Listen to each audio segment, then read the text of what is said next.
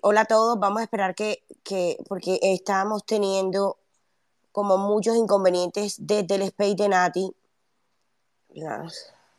Luis, ya te doy la palabra. Ya llegó Nati. vamos a esperar. Hay que compartirle, Nati, el, el link a, a los invitados. Sí, ya lo abrí yo, mami. Acá estoy peleando con mi mamá, que está dichosa escuchando a Miguel Polo. Vamos a mandarle el link a Miguel. Hola, Vane, ya Miguel, el, el enlace. Ok, una pregunta.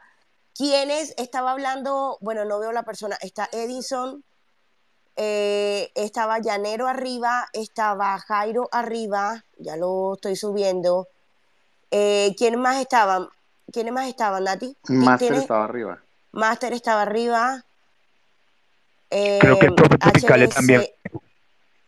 Ah, el profe. Pero, pero, pero sube, sube, exacto, sube a los que faltan por pregunta o los que empiezan a preguntar que no sean ni Tropicalia, ni Inversa, ni Alfredo, ni Jairo, ni, ni Coba.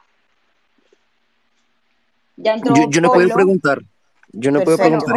¿Ya entró Miguel? Ya, Cortica. Pero deberíamos, y ya también entró deberíamos eh, Ok, ok, entonces esperemos que ellos estén de hablantes para poder hacer las preguntas.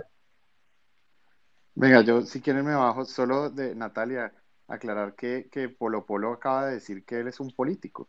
Y al principio tú dijiste que no, que él no era político, que no era candidato. No, yo no dije eso. Yo dije que él no estaba haciendo ninguna aspiración política que es distinto y no veníamos a hablar de programas de, gobierno. O sea, no íbamos a arreglar a Colombia. Ahora, si ya él quiere, si ya él quiere responder como político participante de alguna aspiración eh, em, electoral, pues que lo haga. Miguel, ¿cómo estás? ¿Nos escuchas? Sí, bien, gracias a Dios. Miguel, bueno, son las 10 y 41 de la noche, ya estamos pasado bastante tiempo. No sé si quieres aceptar unas últimas dos preguntas o, como quieras, no sé cómo te sientes. Precisamente le estaba diciendo a Natalia, me siento súper bien y súper chévere pero precisamente le está diciendo a Natalia que pues eh, se había cerrado, pero que nos conectáramos ya para pues finalizar, porque ahora tengo que ocuparme en un Zoom que estoy aplazando desde hace como, como 20 minutos o más, o como 40 minutos, entonces este ya tengo muy poquito tiempo. Si quieres hagamos una de la, una pregunta como para no dejar para no dejar así y nos despedimos. A, mí, me gustaría yo, yo pues, quisiera terminar mi comentario porque se interrumpió cuando estaba haciéndolo. Dale, pero redondeamos. al grano, al grano, por favor. Por favor. Sí, e, es un comentario, una crítica constructiva a Miguel.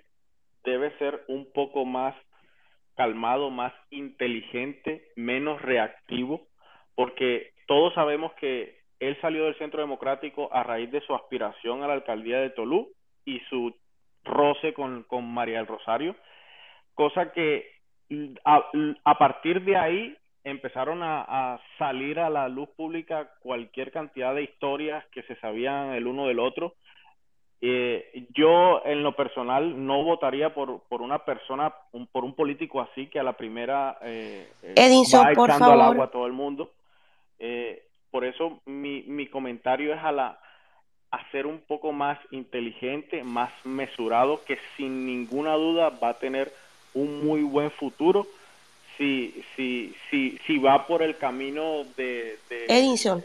Ay, pero yo no estoy de acuerdo con eso. Miguel ha tenido más bien la resistencia de contestar. Bueno, para, bueno para, para responder, como dicen en el Carnaval de Barranquilla, quien lo vive es quien lo goza. Edison, este, en la primera imagen que se mostró fue que yo fui un joven que simplemente renunció porque no le dieron un aval, pero detrás de toda esa historia y otras cosas más que yo no he contado precisamente porque no quiero echar al agua a todo el mundo, precisamente porque no quiero ser un imprudente. Por eso no he contado lo que verdaderamente pasó. Lo que ustedes vieron en las redes sociales fue simplemente eh, una cara de las tantas monedas que, que, sucedió en esa historia. Entonces, en ese caso, eh, creo que tu comentario, aun cuando es respetable y de pronto lo hiciste con honestidad o sin mala intención, creo que no va, eh, no va a lugar eh, eh, porque si algo me ha caracterizado a mí es ser una persona prudente, porque si de verdad yo me colocara a hablar todo lo que pasó aquí, se armara el, el despelote del humor. Eh, Vane, no sé si de pronto me des la palabra un momentico. Mi pregunta es súper, súper rápida, súper, súper rápida. Eh, pues, eh, muchachos, no sé si ustedes se dieron cuenta, eh, iba la pregunta para los dos, ustedes se dieron cuenta, ayer salió un trending topic que decía derecha antiuribista, ¿no? En, lo personal, para mí, me pareció un llamado de las personas jóvenes de derecha a renovar el discurso de derecha que hay en, en Colombia. siento que pues el, el, discurso de Miguel siempre está un poquito anclado al uribismo y pues además desde mi perspectiva, pues Alejandro tiene posturas un tanto polémicas. saludando pues el activismo de ambos, sí me gustaría saber eh, qué errores sienten ustedes que han cometido durante su activismo y qué les gustaría mejorar hacia el futuro. Gracias. Para los dos. Alejandro, si quieres habla tú primero ya que respondí y después yo, yo hablo. Dale, Miguel. Bueno, uno a veces eh, yo siempre tuve una preocupación, sé que no tenemos tiempo, pero siempre tuve una preocupación a la hora de lanzarme a las redes y es, y era mucho como tal vez el temor de, no tener cierta formación o de, o de, no tener ciertas ideas claras, para no terminar diciendo algo de pronto muy descabellado y que más adelante se lo fueran a sacar a uno, ¿cierto? Entonces, eh, he tratado, duré mucho tiempo formándome, todavía lo hago, todavía sigo estudiando, sigo leyendo, me sigo formando y ya pues a estas alturas hay, hay, hay temas que uno ya, ya los maneja bien, los afirma con contundencia, hay en unos que no sé, hay en otros que tiene dudas, hay otros que uno no tiene todavía una postura clara o una idea clara, ¿no? Como una pregunta que, que hizo alguien eh, de nombre Andrés en algún momento, una pregunta tremenda.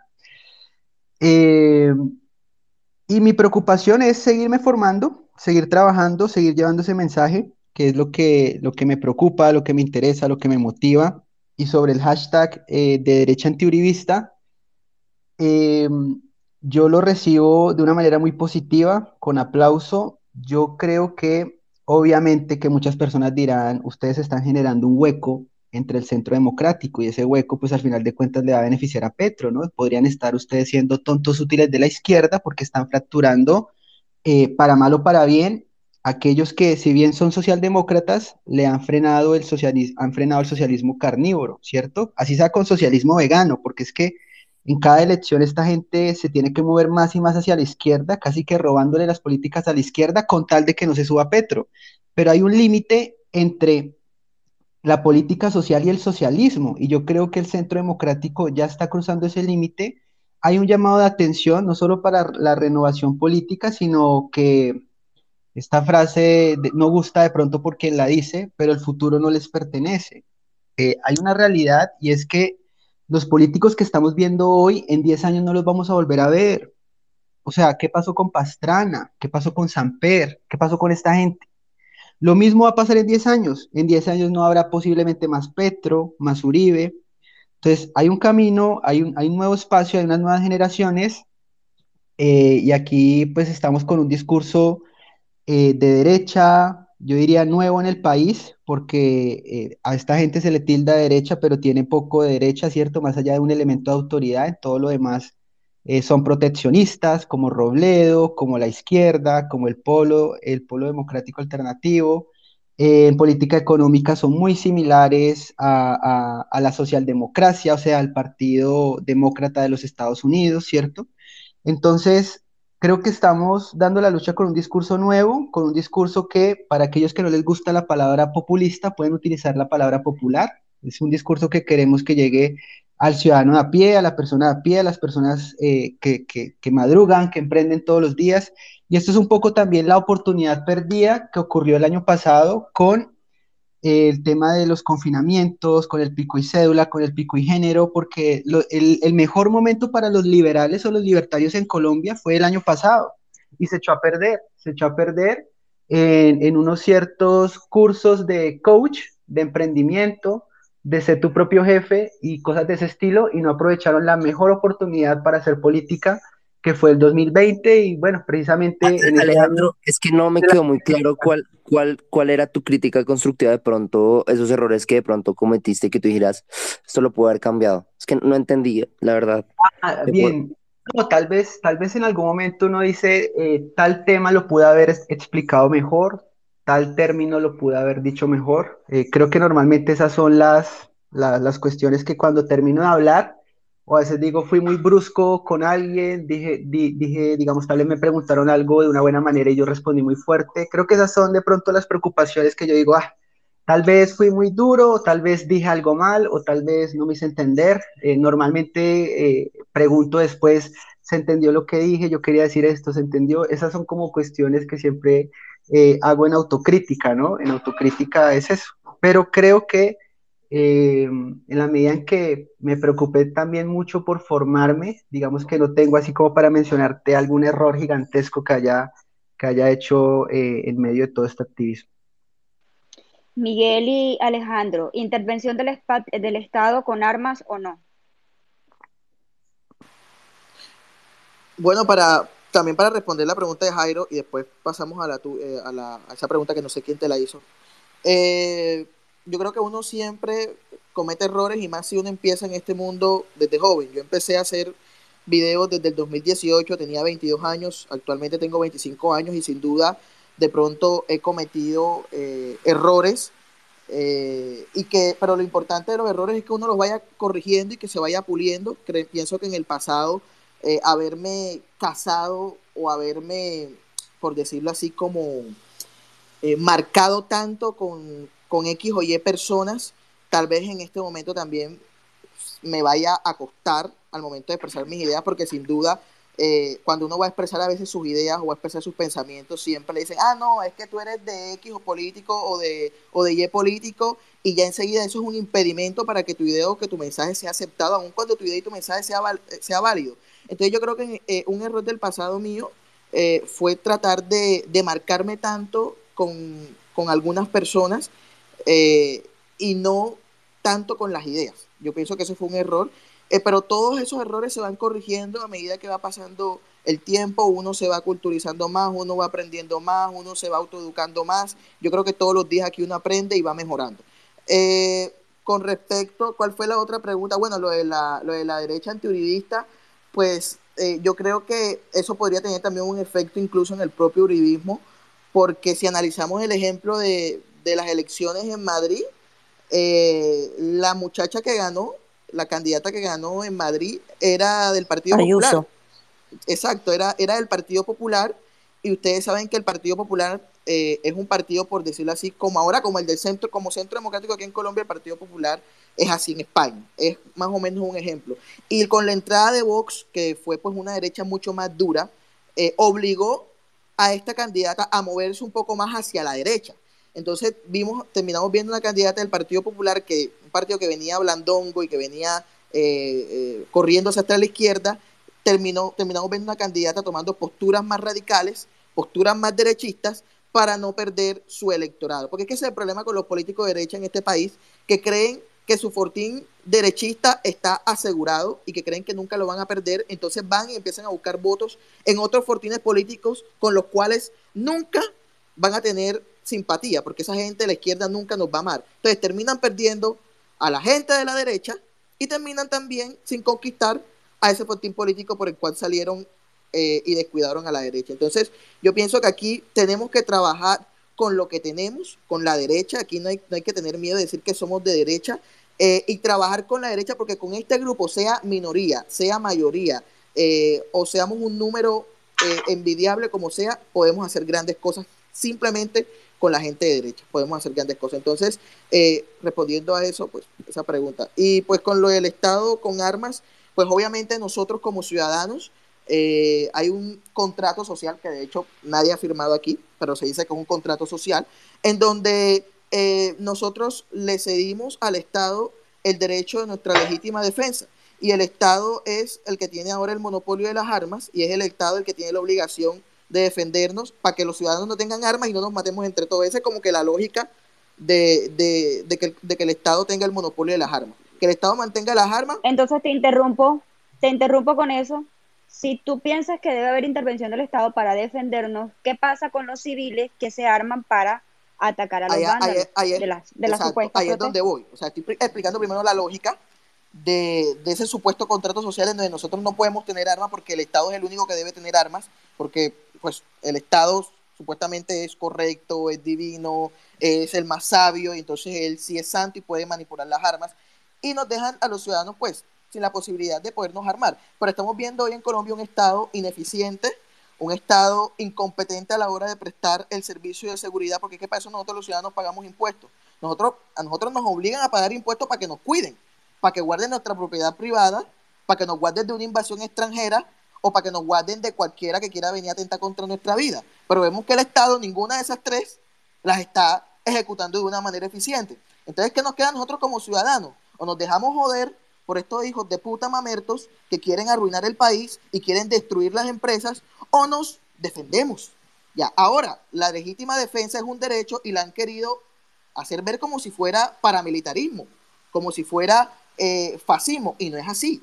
Eh, recordemos que en los Estados Unidos es legal totalmente eh, el, porte de armas en muchos de los estados y allá la gente no se está matando unos contra otros y precisamente en los estados en donde es legal el porte de armas son los estados en donde menos se ven los tiroteos, porque es que cuando un bandido sabe que alguien está armado, el bandido precisamente se abstiene de atacar a esa persona porque sabe que le puede responder con el mismo, con el mismo eh, eh, nivel de fuerza con que ese bandido lo va a atacar.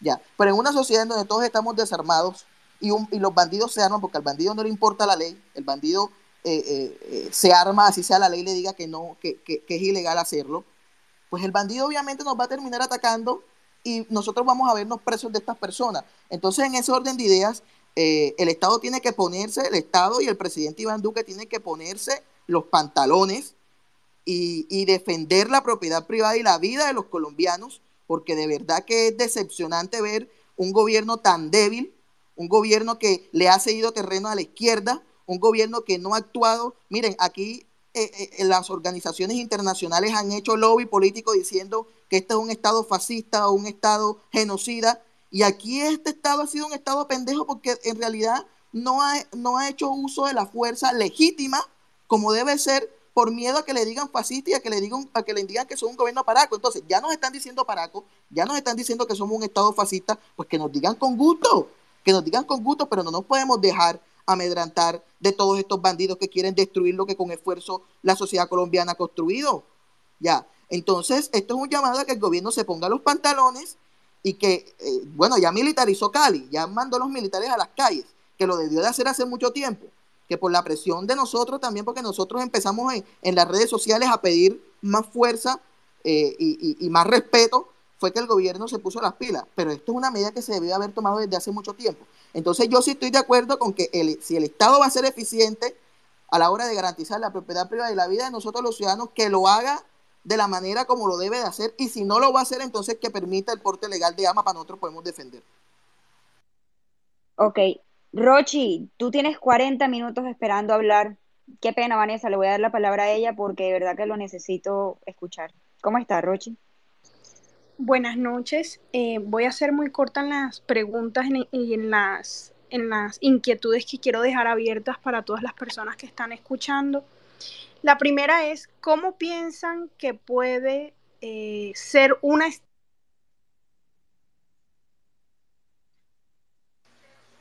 No te estamos escuchando, Rochi. Rochi, te perdimos, Rochi. Creo que se cayó. Pero ahí la veo. No puede ser. Lleva rato esperando y no puede ser que se la haya Bueno, tengo una buena y una mala noticia. Ya Miguel, lógicamente, se puede y se tiene que ir. Eh, cerraríamos el space, pero Alejandro, ¿me escuchan? Sí, Dale, dale, Vane, dale, dale. Alejandro va a decidir que eh, se va a quedar un rato más con nosotros. Entonces cerramos el space y comenzamos el after space, que ustedes saben que el after space es un poco más relajado. No, no, no, no, lo cierres. No, no, no, yo no, lo, voy a... Quedémonos acá. no, solo cambió el nombre. Se lo cambió el nombre. Y comienza el after, que el after ustedes saben que es más relajado. ¿Ya? Entonces, eh, eh, eh, vamos a esperar a ver si Rochi, o bueno, que Rochi, que Rochi, dale Nati, si quieres cierra. vale. lo que quería decir es, miren, primero disculpas a los más de 18 aspirantes o solicitantes del micrófono la verdad no podía ya depender de mí, yo quería pues dárselos a todos, pero pues no, darles el micrófono, ¿no? Pero no, no se pudo, entonces eh, lo cierto es que eh, espero que podamos tener más, más espacios para poder participar. Obviamente no los voy a volver a abrir yo porque ya, ya es la segunda vez que nos pasa y lo que necesitamos es aprovechar al tiempo, a, la, gente y, y, obviamente a ustedes que son los participantes. Eso en primera medida. En segunda medida, este es el único polista de derecha en temas de, política, el único hombre del polo que hace parte de la derecha, así que para muchos es un libertario, para otros es un derechista, para otros es un tibio. Lo cierto es que él eh, dice y defiende que es de derecha. Entonces, Miguel, queremos seguir contando con tu presencia en otros spaces, ojalá más relajados, para que la gente te pueda dar palo como quiere.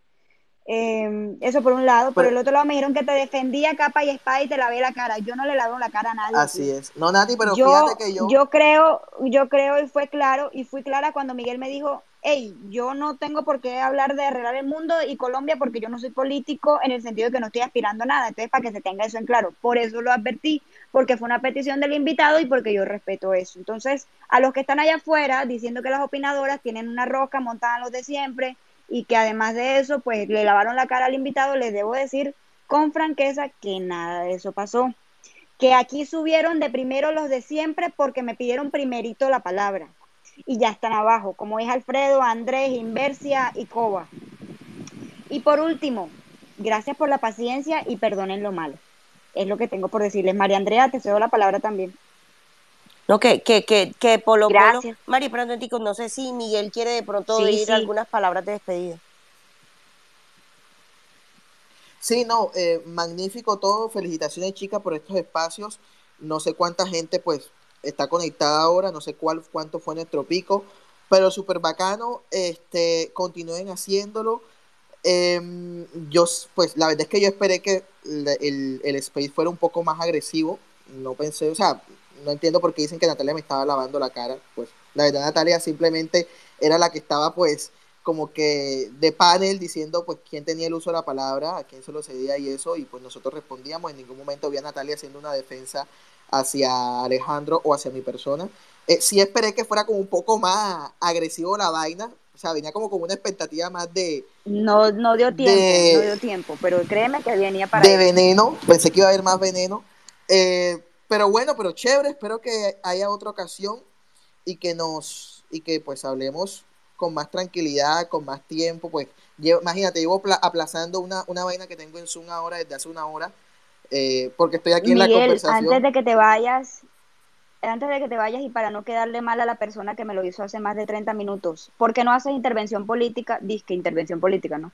Intervención política en Córdoba y Sucre. Control político, perdón.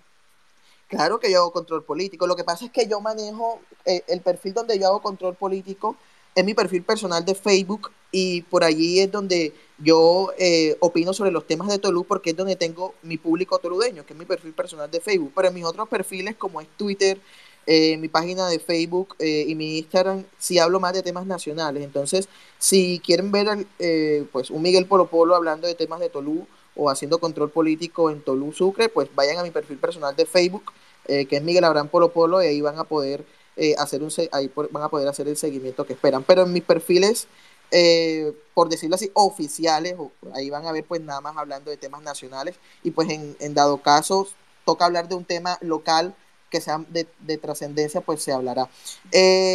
y pues tú habías dicho algo sobre como que la derecha, que era libertario, que era tibio, que era, que era lo uno, que era lo otro pues yo opino que eh, en la derecha estamos todos los que estamos en contra del comunismo y en contra de las filosofías políticas totalitarias. Ya. Entonces, si usted es libertario, si usted es anarquista, si usted es minarquista, si usted es liberal clásico, usted debe considerarse que está en la orilla política de la derecha, que está en contra de, la izquierda, en contra del totalitarismo, en contra del socialismo, en contra del fascismo. Entonces yo no entiendo, y, y hasta uno puede tener, no entiendo por qué uno se tiene que bautizar con, una afiliación se tiene que bautizar con una doctrina. Uno puede tener un poquito de cada una también. Eh, yo puedo tener eh, cosas de los libertarios, yo puedo tener cosas eh, de, de, los conservadores, puedo tener también, puedo tomar lo mejor de, de, los nacionalistas, puedo tomar lo mejor de los liberales clásicos. Entonces, yo creo que a la medida que uno va leyendo y que uno eh, va, pues, va cultivando su conocimiento, uno se va dando cuenta de que a veces no todo tampoco se soluciona con simple libre mercado y con, y con eliminar al Estado, pero tampoco no todo se, se, debe dejar en manos del Estado. O sea, uno va entendiendo que las cosas no son ni, ni blancas ni negras, sino que también hay grises. Entonces, por eso yo, me, yo cuando me refiero a mí, yo digo que soy una persona de derecha, porque yo tengo del libertarianismo, tengo del conservadurismo, tengo, eh, eh, em, tengo pues también eh, mis afinidades con, el, liberalismo clásico, etcétera. Hay otros, pues yo respeto los que aquí se consideren totalmente libertarios, los respeto, los que se consideren totalmente conservadores, los respeto, pero lo que sí es que todos tenemos algo en común y es que somos enemigos del socialismo y que en las próximas elecciones, en una segunda vuelta, eh, que llegue Gustavo Petro y llegue un candidato, el candidato, otro candidato que no sea tan socialista como Gustavo Petro, es un deber democrático y moral votar por ese eh, candidato en eh, contra de Gustavo Petro. ¿Cuál sería, cuál sería, ey, ey, antes, dame un minuto porque ya me diste la palabra con eso. Un candidato del Centro Democrático en lista cerrada, ¿quién para esa presidencia? ¿Un candidato del Centro Democrático específicamente o un candidato de toda la derecha? específicamente del Centro Democrático que va, que tú digas, este es el que necesitamos allá para pelear. Pues obviamente para mí, Miguel Polo Polo, el, la candidata ideal para mí es María Fernanda Cabal, una mujer con la que yo me identifico en muchas cosas, por su manera de pensar, por su manera de hacer política. Para mí, ella. Hay otros también respetables como Rafael Nieto, hay otros respetables también eh, eh, como Caribán Zuluaga, pero para mí una mujer que tiene la claridad eh, intelectual, las ideas claras y que tiene una filosofía clara, para mí María Fernanda Cabal Molina, para mí. Si llega Rafael Nieto a ser candidato del Centro Democrático o si llega Oscar Iván Zuluaga y es el único candidato de derecha, pues le doy el voto.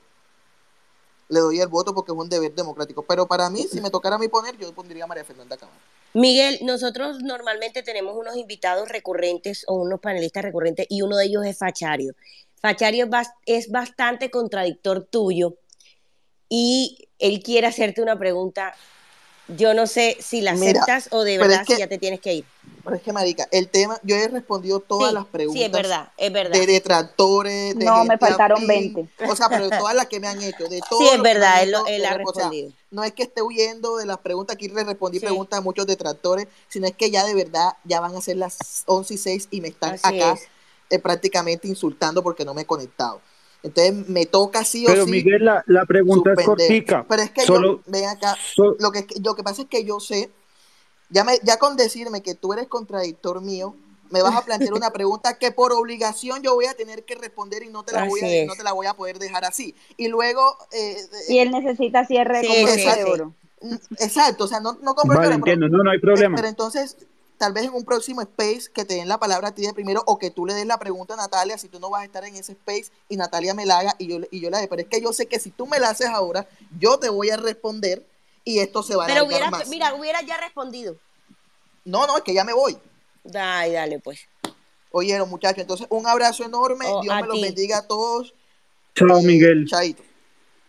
Miguel, gracias, gracias. por tu paciencia. Pero yo creo que Facho, puede hacer la pregunta Pero, pero pregúntala, pregúntala. Pues. Bueno, vamos a darle cierre al space y comienza el after space, que ustedes saben que es más sabrosongo y que es más relax. Y ahora sí, que venga la arena, Fachario. Adelante, querido. Bueno, yo le voy a hacer la pregunta, Alejandro. La verdad, la pregunta que tenía para Miguel era como un poquito más de, del lavadero. Quería preguntarle que él con qué personaje del progresismo podría sentarse a conciliar. Pero Alejandro, sí le quiero hacer una, una pregunta un poco más seria. Y en primer lugar, pues la verdad deja mucho que desear de una persona. A mí me parece que deja mucho desear de una persona cuando le dicen que se haga una autocrítica y dice, no, es que mi autocrítica es que no supe explicar un concepto. Pero bueno, pasando al tema, porque yo sí tengo una crítica y es este tema de derecha, este tema en lo que se convirtió el Mrs. Report, que se convirtió en replicar, es más o menos es la actualidad panamericana a la derecha. Yo sí quiero preguntarle cómo, ¿qué viene siendo ese trauma que Alejandro tiene con Soros? ¿Cómo así que Sergio Fajardo es un servil de la familia Soros? Pero por favor, ¿de dónde sacamos eso? ¿Y qué está haciendo Soros en Colombia? Porque pues es que yo a Unicentro no iba a comprar fetos. Y pues es que eso es lo que están vendiendo. Yo sí, sí quiero saber eso. Y es que ese discurso, y esto sí es una crítica, le está haciendo daño a la derecha, a los que dicen, oiga, venga, yo leo a Mises, le hace a Mises, ah, de los loquitos que hablan de Soros, de los loquitos que creen que Soros quiere conquistar en Colombia. Pues, pues entonces eso, si no puede creer esa, que esa crítica sí de verdad se la puede hacer usted mismo del daño que está haciendo y el trauma con Soros, ¿cuál es? Es un viejo de 90 años. Vale, Darío, hola Darío, ¿qué tal? Bueno, yo a Darío lo distingo porque una vez hablamos de, un libro muy interesante y muy recomendado que se llama Epistocracia, que es una crítica a la democracia y, y demás, muy recomendable también.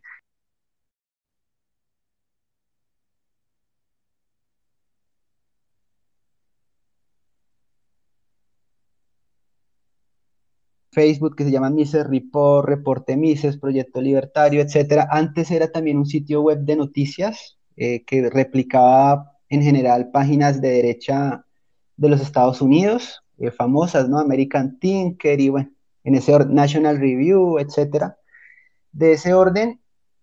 Y que, bueno, fue un proyecto que cada vez se vinculó más como con el tema político y finalmente se le dio una órbita, una línea muy de derecha dura, eh, también por una cuestión de estrategia y es que se trata de mover el centro. Mover el centro es un poco lo que explicó Miguel Polo cuando él cuenta cómo el PP se imanta con bots. Entonces creo que hay que servir como imán. Esa es la tarea de, de esta derecha que se alza en Colombia, de una nueva derecha en Colombia, servir como un imán.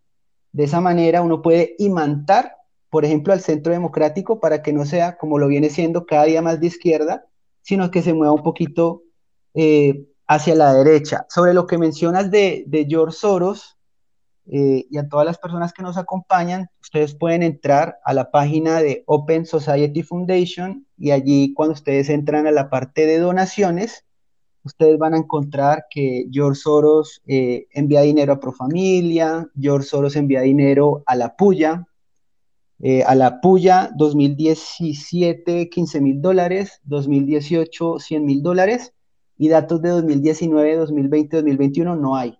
Pero eso es para que ustedes dimensionen y en general e, esa, esa exposición de, de, a ver, la Javeriana, los Andes, muchísimas universidades eh, reciben esa financiación de Soros que ya además bien amarrada, ¿no? Es para cosas concretas, ¿no? Por ejemplo, la de la Javeriana es para que meta temas de género, o la de los Andes es para que meta temas de posconflicto, la de la Puya pues es para que sigan realizando su programa. Esto es solo para que las personas eh, puedan dimensionar y cuando finalicemos voy a publicarlo en el Twitter porque me parece chévere y aprovecho la audiencia que tenemos para que se preocupen mucho por este tema, eh, para que se pueda dimensionar la, tremenda desventaja que hay en esta batalla contra, contra las izquierdas. O sea, ¿cómo es posible que eh, le envíe 100 mil dólares a la puya?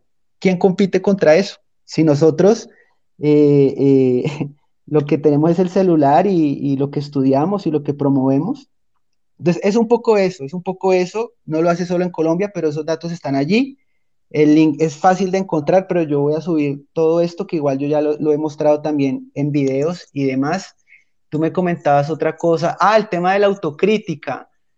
Bueno, eh, eh, yo recibo todas las críticas cuando no, cuando, digamos, es decir, eh, una que otra persona es grosera, insulta, etcétera, ¿cierto? Pero en general yo leo mucho los comentarios, obviamente no, no, no los respondo todos, pero de pronto la autocrítica que yo hago es que termino de dar una, una, charla, una conversación como la que estoy teniendo ahora y yo digo, tal cosa la dije mal, o me equivoqué, o no me supe explicar, o lo pude haber explicado mejor, o me faltó estudiar más.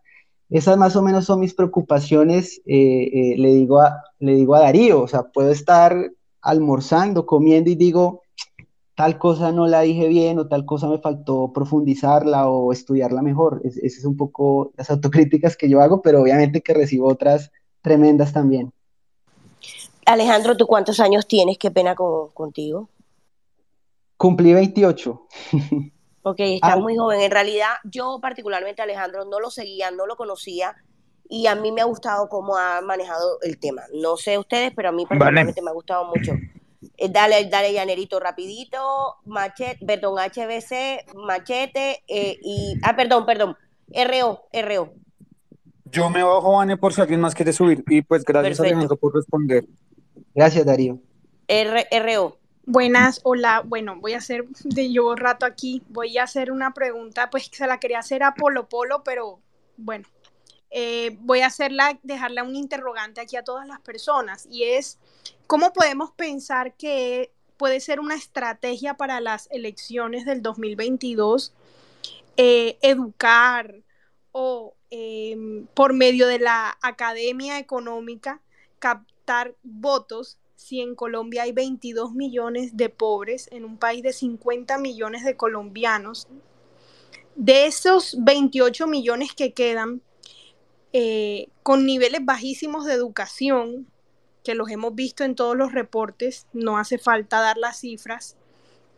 Em, además que tenemos a FECODE, que se dedica más a hacer paros y a extorsionar al Estado que en realidad a educar a la, a la niñez y a, y a la juventud. Em, ¿Cómo creen ustedes que en verdad eso puede ser una estrategia para las elecciones? A mí me parece algo un poco idealista y se lo dirijo directamente a Alejandro, que se ve que es una persona eh, muy estudiada e inquieta. Em, definitivamente esa no es la estrategia y la izquierda lo sabe muy bien y por eso el, odio y el, el discurso de ellos cala mucho en la juventud la juventud no se encarga de, pensar en pragmatismos ni en ideas, sino simplemente en lo que les meten en el corazón. La rebeldía hace parte de eso. Entonces yo creo que la derecha tiene que pensar muy bien en la estrategia primero.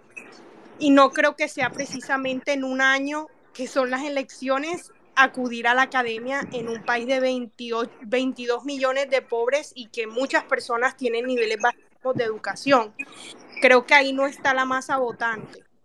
Eh, además, eh, sería bueno pues pensar, ya hablando de los otros temas, incluyendo ese básicamente que también me parece errado pensar que el uribismo o el centro democrático están acabados, como lo he escuchado a muchas personas, eh, simplemente toca ver los votos de las pasadas elecciones son la fuerza política más fuerte de este país, indiscutiblemente. En primera vuelta lo demostraron, eh, arrasaron con los votos en primera vuelta y no creo que el uribismo y esa derecha que ustedes llaman eh, sea tan tibia como para desaparecerse de un día para otro. Yo creo que el uribismo es bastante radical. Entonces, a mí sí me parece que debemos hacer un análisis más serio, más realista, menos, eh, menos de discurso. Em, y pensar en primero los números, los números son muy claros en las elecciones, el uribismo vota por opinión, vota por, por convicción, eso no es una masa como que la vamos a mover y ya. Y además eh, el análisis que acabo de hacerles de esa población colombiana que no se está educando y que definitivamente la estrategia no es darle academia económica ni salir a, educarlos en un año que faltan para las elecciones. Gracias. Yo creo que ahí Ro dice algo y voy a meter el dedo en la llaga. Mm, nosotros vemos mucho en estas discusiones que mandan a leer, que el libro, que yo no sé qué, que esto y lo otro. Y lo que dice Ro es cierto. ¿Cuál academia y cuál cosa si eso ya está a la vuelta de la esquina? O sea, y nosotros estamos dando una batalla en este momento, pero de aquí de Twitter nos salimos. O sea, muy lindo nosotros aquí todos hablando y diciéndonos, ay, qué lindo, cuántos libros te has leído, estaba. Hay que ver qué es lo que estamos Pero haciendo. Pero ¿por qué tienes que hacer eso así, oye? ¿Por qué tienes que hablar de las pelas, de Laura y de todo el que Laura? ¿Cuál Laura? Vanessa. Dime, Llanero, dime, Llanero. Solo Twitter. Sabes que yo, yo iba, lo que yo quería decir era muy parecido a lo que dijo ahorita Ro. A ver, es el space número 500 mil que estoy yo entre los que nos creemos de derecha o nos queremos capitalistas o, o, liberales y siempre se enfocan en las mismas pendejadas. A ver qué pasa, muchachos. A ver, es, como midiéndose a ver quién sabe más, quién, tiene más razón, quién ha leído más, quién sabe más de Hayek, de Von Mises, de. Marica, les voy a decir algo haciendo en la vida real. Don Juanito, el de la esquina de la carnicería, le vale verga lo que piensa Friedman. Así es. Eso nos importa a nosotros como teoría, nada más. Resulta que la señora que coge el Transmilenio todos los días no sabe quién es Von Mises. Entonces que vengan aquí entre todos, marica, a caerle a Alejandria, a caerle a Polo, a ver quién sabe más, o a ver en qué, en qué momento lo puede corchar. Muchachos, por eso es que estamos como estamos, por eso es que la izquierda nos tiene jodidos.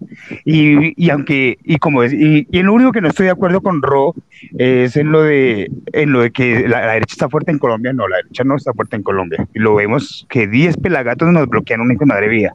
Y una Llanero, vía principal. Llanero, te voy a hacer otra, otra, no te lo voy a hacer con votaciones de las elecciones pasadas, hagámoslos con el porcentaje de las encuestas.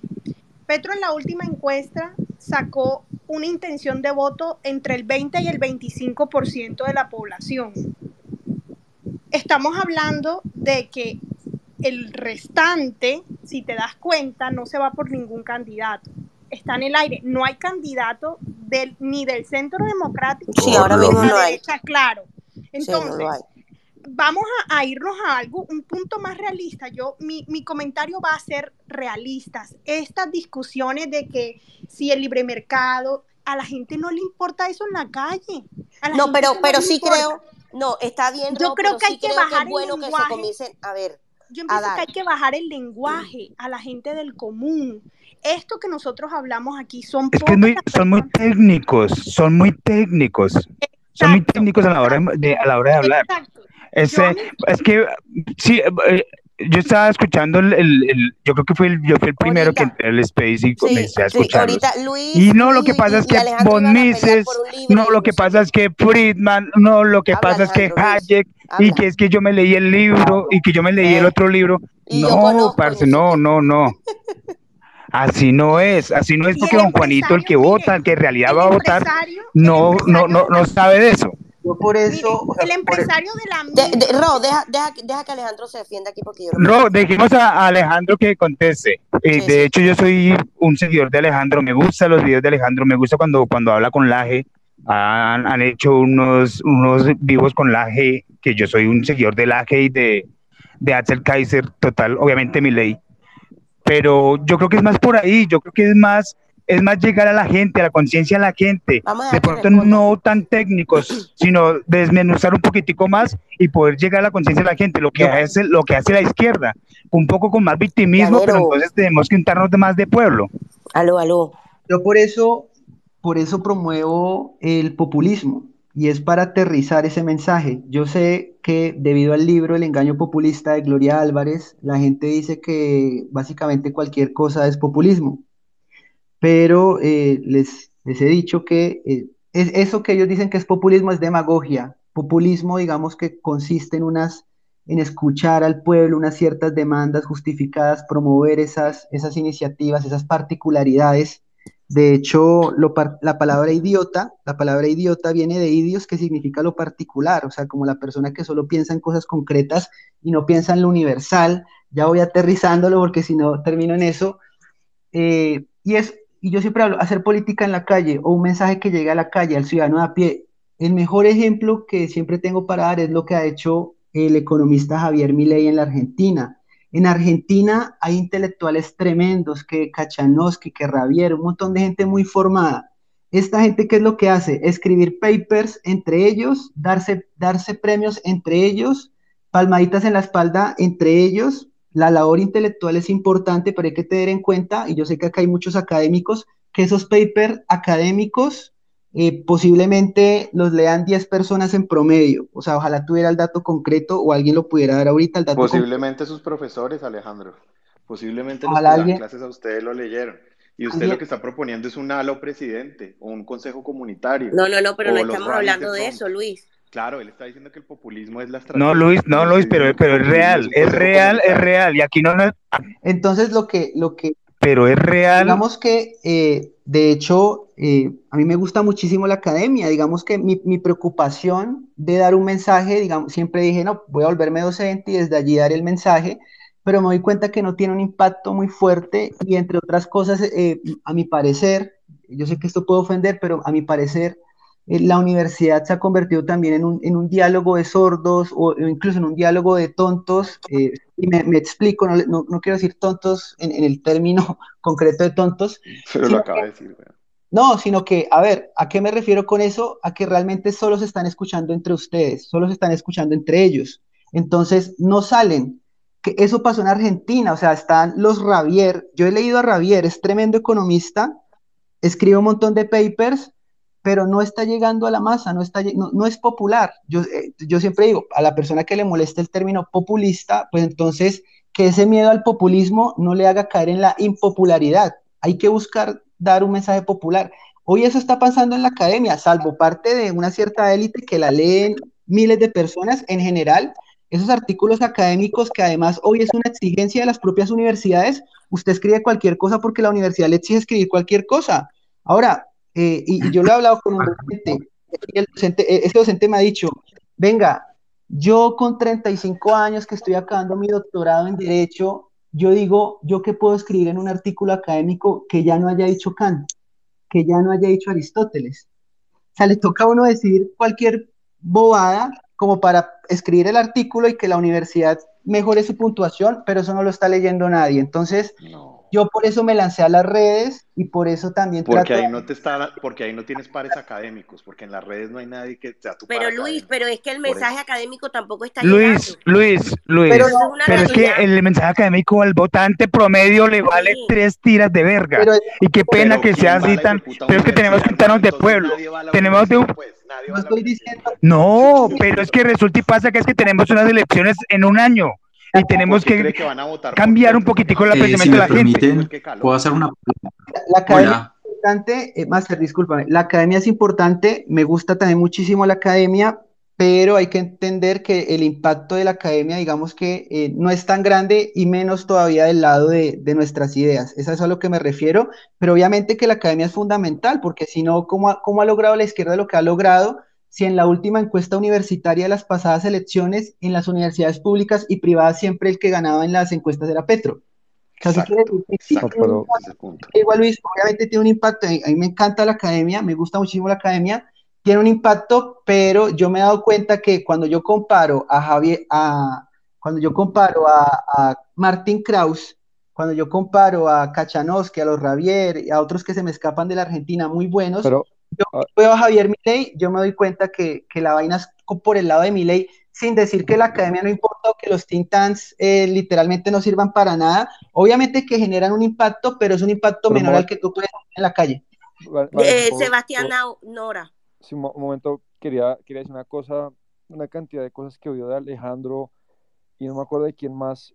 Yo creo que sobreestiman muchachos de una manera impresionante el poder de propaganda o de debate que, que pueda tener organizaciones de izquierda o, políticos de izquierda o Soros o, o, yo no sé quién, quién más. Y, y, eso me parece que es un análisis supremamente pandito de las últimas décadas de la historia política y económica de Colombia. Me parece que pensar que porque Petro sea popular entre la juventud obedece a una articulación de propaganda y de profesores es, es pifiarla por muy lejos. Uno uno no puede desconocer lo que ha sido eh, el sistema laboral en este país eh, en los últimos años. Es que, es que uno, uno no puede ser así obsecuente con el poder en Colombia en los últimos años. O sea, eh, el PIB per cápita en los dos gobiernos de Santos creció 300 dólares. Eso creció el PIB per cápita de 2010 a 2018. La informalidad en los últimos tres años, 30 años, es del 51% promedio el desempleo es del 11% promedio en los últimos 30 años. Entonces, obviamente que cada espacio político tiene un poder de penetración, de difusión, no se puede negar, pero yo, muchachos, los oigo a ustedes y ustedes están convencidos que hay un control remoto con un comité de izquierda y que tiene, le tiene lavado el cerebro a toda la juventud, como, como si en Colombia no hubiera problemas de una hondura tremenda, como si un muchacho en las regiones no puede estudiar y si estudia no hay empleo o si hay, si empleo pues el salario real es una miseria, pues me parece una obsecuencia tremenda con, con, con lo que ha pasado en Colombia en, con los últimos gobiernos, en especial en el tema laboral, que ahí está la pepa la cuestión, como lo muestran las últimas encuestas. Los muchachos de este país, y yo no quiero defender a los violentos, sino a los demás, quieren empleo y oportunidades. Entonces, que Soros y que, y que el Papa y que Benito, pues, pues muy bien Alejandro, pero, pero, pero no se puede ser tan obsecuente con, con la política laboral y económica de Colombia en los últimos años. No, no se puede ser tan, obsecuente. Eh, eh, Iván Duque se animó a hacer una, una, reforma que yo defendía, a mí me matan en redes todos los días por defender esa reforma eh, tributaria, pero Iván Duque se animó a hacer una reforma cuando se le cayó el mundo encima y el COVID se le cayó encima. Él no iba a hacer ninguna reforma y va a ser otro gobierno más de derecha de cero reformas. Entonces la juventud está mamada porque se gradúa y ve el futuro con desesperanza. Sebas, yo estoy de acuerdo con alguno de tus puntos, pero repito, hay un gran impacto en la academia, en los medios, en el periodismo y demás. Y yo creo que la mejor prueba de eso era, e, es esa encuesta universitaria de las pasadas elecciones, donde Petro ganaba en los Andes y Petro ganaba en la Nacional. Petro ganaba en la, encuesta universitaria de todas las universidades. Eso muestra que hay una tendencia o hay un sesgo en las instituciones educativas. Eso es una realidad. Yo creo que muchos de acá que quieren entrar a la academia, ser docentes y demás, o que ya son docentes, lo hacen porque se están dando cuenta que se está haciendo un trabajo tremendo dentro de las instituciones públicas y privadas, porque entre otras cosas eh, no hay excepción, no hay excepción. Y otro punto, esa desesperanza yo creo que se va a materializar más porque por parte de esas personas que hoy están entrando en la universidad, por el efecto llamada de esa educación gratuita para estratos 1, eh, 2 y 3. La verdad se está creando una burbuja de la educación donde tipo Venezuela o tipo Cuba revientan la empresa privada para pagar educación, entre comillas, gratuita para todos, y cuando toda esa gente se gradúe, no va a haber empresa privada donde trabajar. Y eso ya está pasando en el país, peor va a ser en los próximos años, y eso es la misma historia de Venezuela y la historia de Cuba, una burbuja de la educación, un montón de gente con cartones, que no hay nada que hacer con esos cartones porque no hay empresa privada. De hecho, yo favorezco más un tipo de educación práctica, técnica. Yo sé que esto va a chocar, incluso a mí me gusta mucho la filosofía, las ideas políticas, eh, pero hay que entender que se, se requieren qué sé yo, más ingenieros, más personas técnicas, más personas prácticas, y por favor, ni un abogado más porque se gradúa otro abogado en Colombia y se quiebra el país. Yo creo que esa es la realidad. Yo soy abogado y, lo digo con total seguridad. Otro abogado y este país se hunde porque los abogados son, cuando no son eh, burócratas en acto, son burócratas en potencia. Los abogados son un hueco tremendo y es lo que más se oferta en el país, es lo que más se gradúa en el país. Entonces yo estoy más a favor de eh, una educación que se enfoque en cuestiones más prácticas, más técnicas, ojalá hay cuestiones informáticas, que es la tendencia acelerada por el COVID y demás. Yo sé que acá hay mucho de pronto filósofo, sociólogo, politólogo, a mí me gustan esas cosas, pero yo soy consciente que, que, con eso de pronto no estamos eh, dirigiendo muy bien ese capital humano. Pero yo quiero, Alejandro, aprovechar el espacio para, para, hacer unas reflexiones con varios de los que están acá, eh, que hacen parte de distintos círculos de influencia y es que yo creo que, eh, y a propósito de algo que usted dijo en el Space mientras estaba Polo, y es que los think tanks han fracasado rotundamente y prácticamente no sirven para nada. Yo creo que uno puede construir sin destruir al otro. Yo creo que aquí hay gente que puede hacer muchas cosas desde distintos escenarios. Yo, yo con usted, por ejemplo, comparto la crítica eh, a quienes desde eh, una organización debieron haber hecho activismo político y se dedicaron a hacer coaching empresarial. Yo estoy absolutamente de acuerdo y la comparto con usted, pero yo creo que uno no puede tampoco desconocer lo que los demás están haciendo en determinados espacios. Uno puede reconocer que hay gente que, por ejemplo, las opinadoras en Twitter creo que hacen hacen por la difusión de las ideas liberales o al menos del debate profundo con datos, con evidencia, hacen más de lo que podemos hacer otros en otros espacios. Pero las opinadoras no pueden, por ejemplo, incidir, o no lo han hecho al menos hasta ahora, eh, en un debate político en el Congreso. O usted, por más seguidores que tenga en el Mises Report o en, el, o en sus páginas o en lo que usted hace, usted no ha incidido en un proyecto de ley. ¿sí? Entonces usted no puede, y, a mí me parece, y sí me molesta eso, y, no solamente suyo, sino es de muchos, eh, en este círculo liberal, en esta, en esta camarilla liberal, que se dedican siempre a, a, desmeritar. Usted está haciendo una tarea, una tarea que para mí es táctica, como lo hace, por ejemplo, Libertank. ¿sí? ¿Quién, puede cuestionar la, ¿Quién puede cuestionar la campaña que hizo Libertank? ¿Quién ha logrado tener el alcance de movilizar empresarios con un mensaje común eh, y lograr llegar a tantas ciudades al mismo tiempo? Eso no lo ha hecho nadie, por más influencers que sea. ¿sí? Eh, a mí que alguien venga y me desafíe y me diga que el Instituto de Ciencia Política no ayudó a revertir la posición frente al acuerdo de Escazú que tenía mensaje de urgencia del gobierno. Fuimos los únicos que hicimos un estudio, fuimos los únicos que hablamos con los ponentes, fuimos los únicos que acompañamos la ponencia negativa. Entonces, yo, yo lo que creo eh, es que eh, esta reflexión la hago porque, porque además es lo que están ahorita tuiteando más de uno, es que tendemos siempre a desconocer lo que el otro hace, porque creemos que lo único que, o los únicos que lo estamos haciendo bien somos nosotros. Yo creo que lo importante es reconocer que cada uno está llenando un espacio y que en lugar de dedicarnos a, caricaturizar al otro o a desconocer el mérito del otro, aquí lo que hay que hacer es eh, activarnos en clave de red. Pero sí creo que tiene que haber una, una autocrítica también. Por supuesto, es que yo no, yo no, yo no, yo no niego la autocrítica, por, supuesto. No, no, no, está bien, es que la autocrítica es positiva, pero yo creo que no decir que los demás han fracasado, o uno decir que, o uno dedicarse, digamos, simplemente eh, a estar señalando públicamente los defectos del otro, pues eso a la hora del té lo que hace es fraccionar en, en lugar de unir, mensajes, por ejemplo. Es que si ustedes lo piensan, y, y muchos lo han sobrediagnosticado, ¿cómo opera la izquierda? En red. Ellos operan en red. Ellos operan desde, desde las universidades, con los consejos estudiantiles, con los profesores, con los medios internos dentro de las universidades, luego afuera con, los las ONGs. con los think tanks, Carlos. Yo, con los me parece chiquito. Rodrigo Uprimni, que Sebastián lo conoce porque lo invitan mucho a los medios. Uprimni, el tipo es todo lo, lo que estaba diciendo Alejandro, pero en la izquierda. El tipo profesor universitario, ONG, y vea que ese tipo fue el que nos clavó la consulta previa en Colombia y es el que frenó la, la megaminería, nada más ni nada menos. Sí, pero como ustedes dicen que eso no sirve. Claro, entonces, si usted no tiene, pero si usted no tiene think tanks de este lado también, dando los debates, ¿sí? haciendo la incidencia, pues usted tampoco logra cosas importantes por más seguidores que tenga en su canal de YouTube. A mí me parece irónico, Carlos. Los únicos, perdóname, Andrés, solo termino con esto. Dale, dale, dale. Con esto lo prometo. Los únicos, los únicos que en la Comisión de la Verdad lograron que abran un capítulo de víctimas del sector productivo fue el ICP. Aquí no hay un solo influencer o un solo académico que lo haya hecho. Y, lo digo, y lo digo con, digamos, con orgullo. Ahora, el único que ha dado unos debates interesantes, que yo puedo no estar de acuerdo con muchas cosas, y que ha crecido en un público joven al que no le llegaba a nadie, es eh, eh, Alejandro. El único movimiento que hoy en día está saliendo a la calle es el libertario. Las únicas que están abriendo espacios de debate, eh, digamos, académico y político son las opinadoras.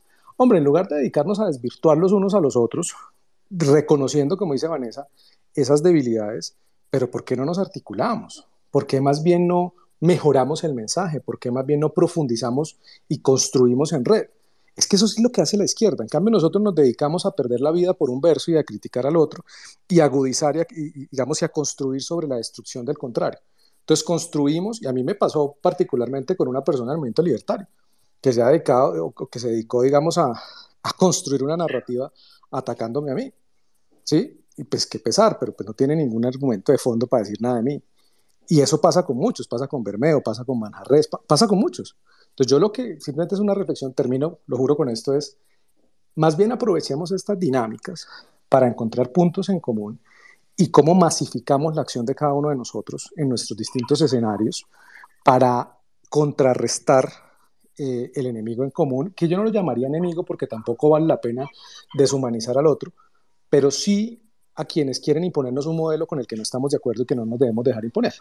Esa es mi reflexión. Vale, yo estoy, ¿puedo, un momento que, que, que el profe Tropicalia venía y Alejandro creo que también quiere decir algo. No, no, que Alejandro responde, luego voy yo. Vale, no, agradecerle mucho a Carlos por, por el mensaje. Eh, realmente eh, considero que tiene razón en muchos puntos y, es muy valioso ese aporte que ha hecho. Pero mira, respecto a lo que dijo Carlos. Ro, deja, ah, deja que hable Tropicalia. Eh, Vane, después de Tropicalia puedo ir yo, que yo llevo desde hace rato acá. Sí, es verdad. Dale, machetico, ahorita. Bueno, yo quiero profundizar un poco en la pregunta, Alejandro, y te la hacía, en la pregunta que te hice. Y primero, me encanta que Carlos haya propuesto esta idea de la articulación, porque efectivamente sí hay casos de descalificación y demás, pero más allá de eso, quiero profundizar en la pregunta de los cultos a la personalidad, porque son un fenómeno que se está dando, y se está dando en la izquierda y se está dando en la derecha. Trump, en parte por su carácter de empresario, creó un culto a la personalidad a su alrededor. Lo mismo se podría decir de Narendra Modi en la India, lo mismo se podría decir, por ejemplo, de los dictadores y los déspotas del centro de Asia. Entonces yo te lo pregunto, Alejandro, y te lo pregunto porque repetidas ocasiones en tus videos yo he visto que tú mencionas a Trump, incluso hay un video por ahí en redes en el que, no sé si eras tú o era Santiago Giraldo, que mencionaban una cosa de que todos los, todos los empleados del gobierno federal fueran de la organización Trump, qué sé yo. Entonces sí me pregunto y te pregunto que si la libertad puede corresponder a ese tipo de situaciones casi tan extremas. Vale, Andrés, yo no sé si este sea un tema que, tú lo estás manejando, eh, llevas tiempo manejándolo, ¿no? A nivel académico y demás. Yo no tanto. Comienzo por el tema de, Trump Rey, que es, es un video, eh, bueno, que además en mis últimos videos no he vuelto a hablar del tema porque pues simplemente ya estoy muy enfocado en Colombia y, y ya ha venido pasando un poco el tema de Estados Unidos. Pero eh, no, ese, eh, eh, el que dice eso es Santiago, pero eso lo menciona una persona que se me escapa ahora, que es, que es un autor de algo que se llama el movimiento neoreaccionario, una cosa ahí rara de los Estados Unidos, un pensador que trabaja esos temas, y bueno, ahí te lo dejo. sobre el tema que mencionabas del culto a la personalidad, ¿qué es lo que yo veo? el liberalismo, que de alguna manera, aunque los teóricos no lo dicen, en la práctica muchos liberales sí caen en un hiperindividualismo en o en un atomismo. Algo que obviamente lo primero que aclaran los libros es que liberalismo no es atomismo, ¿cierto? Pero en la práctica yo sí lo veo de tal manera que todos quieren ser lobos, lobos solitarios. Y yo creo que con esos lobos solitarios pues no se puede hacer política. Eh, y también por eso de pronto me, alejé un poco del libertarismo, incluso también me alejé un poco del libertarismo, más que del libertarismo puede, puede decirse los libertarios, ya que tú hablas del culto a la personalidad, yo me alejé un poco de los libertarios porque yo vi de alguna manera eh, algo que ocurre en las sectas. Hay una característica de las sectas y es que las sectas se preocupan más por sus propios miembros que por los que están afuera. O sea, lo que hace Y no me interesa, pero sí me interesa lo que hace la gente que está en mi grupo, que es el grupo X, digamos. Entonces se convierte en una cacería de brujas de controlar a los propios miembros o de tratar de que ese mensaje, eh, eh, digamos que eh, sea el mismo de todos o no se salgan de esos parámetros. Yo veo ahí como, como, un comportamiento sectario porque en las sectas se preocupan más es por el control de sus propios miembros. Por eso es que de alguna manera yo en uno que otro video, porque esos de Trump son del año pasado, pero en uno que otro yo digo, mm, no represento a los libertarios, no represento a los liberales, digamos que tengo unas ideas, eh, tomo elementos reaccionarios con Nicolás Gómez Dávila, elementos libertarios con Rothbard, elementos conservadores. Maravilloso que hables de Nicolás, me encanta que hables de Nicolás Gómez Dávila, Alejandro, pero te quiero hacer, pero quiero ahí hacer una pregunta, fíjate que yo no mencioné deliberadamente ni libertario ni liberal, sino algo mucho más simple es la lucha por la libertad. Algo mucho más sencillo, que yo creo que, como bien Carlos lo dijo ahora, es una cosa que compartimos sin importar que seamos, eh, sin importar que estemos del lado libertario, liberal, eh, neoreaccionario, qué sé yo. Yo creo que esa lucha por la libertad en etiquetas Sí, no, es... Profe, lo, estoy perdiendo. Dale, estamos, eh, Andrés, en un contexto democrático, pues nos, nos queda echar de mano de o fortalecer instituciones de tal manera que podamos vivir en una Suecia, no sé, donde tú ni siquiera sabes quién está gobernando porque no es importante quién está gobernando porque esta persona tiene una serie de checks and balance, cierto, pesos, contrapesos, balanzas, contrabalanzas, eh, vetos, y no importa el que llegue allá y a mí no me importa ni... Es más, para mí fue una desgracia eh, tener que saber el nombre del alcalde de Ibagué, porque era irrelevante quién era el alcalde, el alcalde de Ibagué, eh, irrelevante porque sencillamente nunca lo sentí tan cerca como ahora con los confinamientos, toques de queda, pico y cédula, eh, improvisados, desde las 3 de la tarde y lo avisaban al mediodía, ¿cierto? Entonces, uno quisiera un sistema en donde no es necesario saberse el nombre del presidente, pero no, no es ese en el que estamos. Entonces, yo, ¿qué es lo que yo veo en, en un contexto democrático? Pues sin duda se van a ir alzando líderes y sí es cierto que de alguna manera entra un culto a la personalidad, todavía lo hay, pero también, eh, pero es en general es, creo que es parte del juego democrático. ¿Qué es lo que, por ejemplo, promueve el liberalismo em, y republicanismo? ¿no? Eh, pero yo, Vane. Momentico, momentico. Viene Machete. Ro, ya como tú hablaste, me toca darle la, prioridad a otro. Dale, Machete. Sí, Vane, bueno, lo mío, lo, lo mío es como más o menos un comentario, porque es una crítica que yo he hecho. Bueno, no, no sé si es directamente Alejandro o si es Santiago, la verdad no estoy informado, que también tienen algo parecido como un programa, un proyecto de robarle votos a la izquierda. No me acuerdo del nombre, lo escuché hace, hace ratico pero no sé, o sea, primero quisiera preguntar si eso es así, bueno, que me, que me aclaren cuál es la diferencia entre eso y un, un, tanque de pensamiento. Eh, pues si, si, no lo tengo claro, por favor, pues que me, que me lo expliquen. Segundo, eh, hablando directamente de eso y pues, bueno, refiriéndome a Alejandro, yo he visto que muchos de los videos que él hace, muchos de los comentarios que él hace, pues van encaminados listo a, a, la, a la población que él quiere, pero esto hace que de cierta manera estemos creando personas, como ya muchos lo, hemos dicho, que son liberales o personas de derecha de manual, que no cuestionan nada, que, que se quedan con el video de Alejandro, que no critican muchas cosas. Y de pronto, bueno, la crítica no es directamente a Alejandro, sino a las personas que son así, pero en eso Alejandro tiene mucha responsabilidad. Y yo sí se lo quiero decir, que él tiene mucha responsabilidad en esas, en esas personas que por aquí por Twitter les decimos liberpajizos y un poco de cosas, que no cuestionan la realidad, que manejan el discursito de es que eso está financiado por Soros, es que eso está financiado por la izquierda, es que las escuelas están adoctrinadas por la izquierda totalmente, que terminan haciendo unas personas, unos liberales o bueno, unos derechistas de manual que no cuestionan nada y que carecen de pensamiento crítico y que a la larga, ya que hablamos entonces de votaciones, pues estaríamos creando de cierta manera también eh, votantes eh, que no estén del todo eh, documentados. Entonces, yo creo que ahí hay un error muy grande.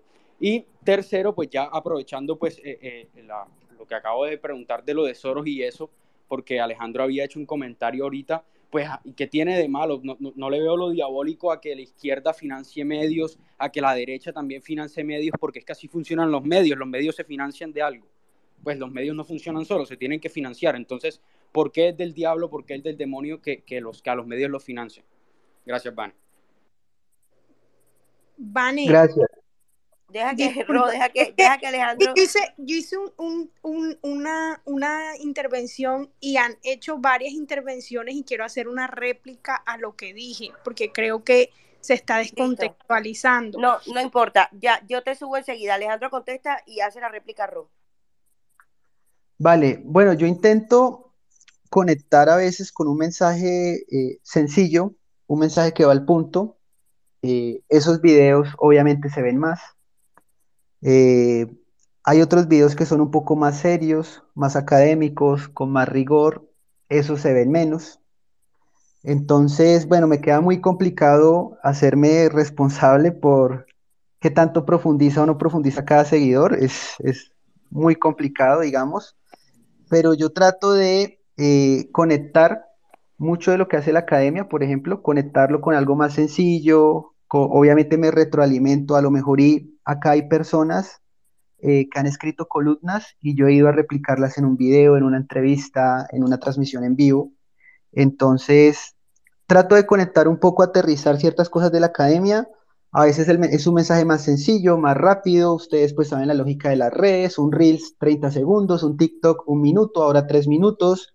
En YouTube igual, cada red social tiene su ritmo, tiene 5 segundos para llamar la atención, 30, un minuto para llamar la atención, depende de cada red social, pero pues es, bastante complicado eh, tener un control o hacerle un examen a cada uno de mis seguidores si, si fue y leyó la literatura que comenté o que cité. Realmente sobre ese tema me queda bastante complicado y no, y no sé si soy tan responsable de ello, no, no sé si tengo tanto impacto todavía pero sí, sin duda que eh, en algún momento también bromeé con ese tema porque el auge de Javier Milei pues dio lugar al nacimiento de esos niños serpientes, yo le decía, eh, decía algo parecido a lo que tú dices, que son todos esos perfiles, ojalá y no haya uno acá así, de esos perfiles que tienen la, serpiente, ¿no? Y el no me pises, el don't tree on me, pero eh, ese al final de cuentas tiene que ser el objetivo.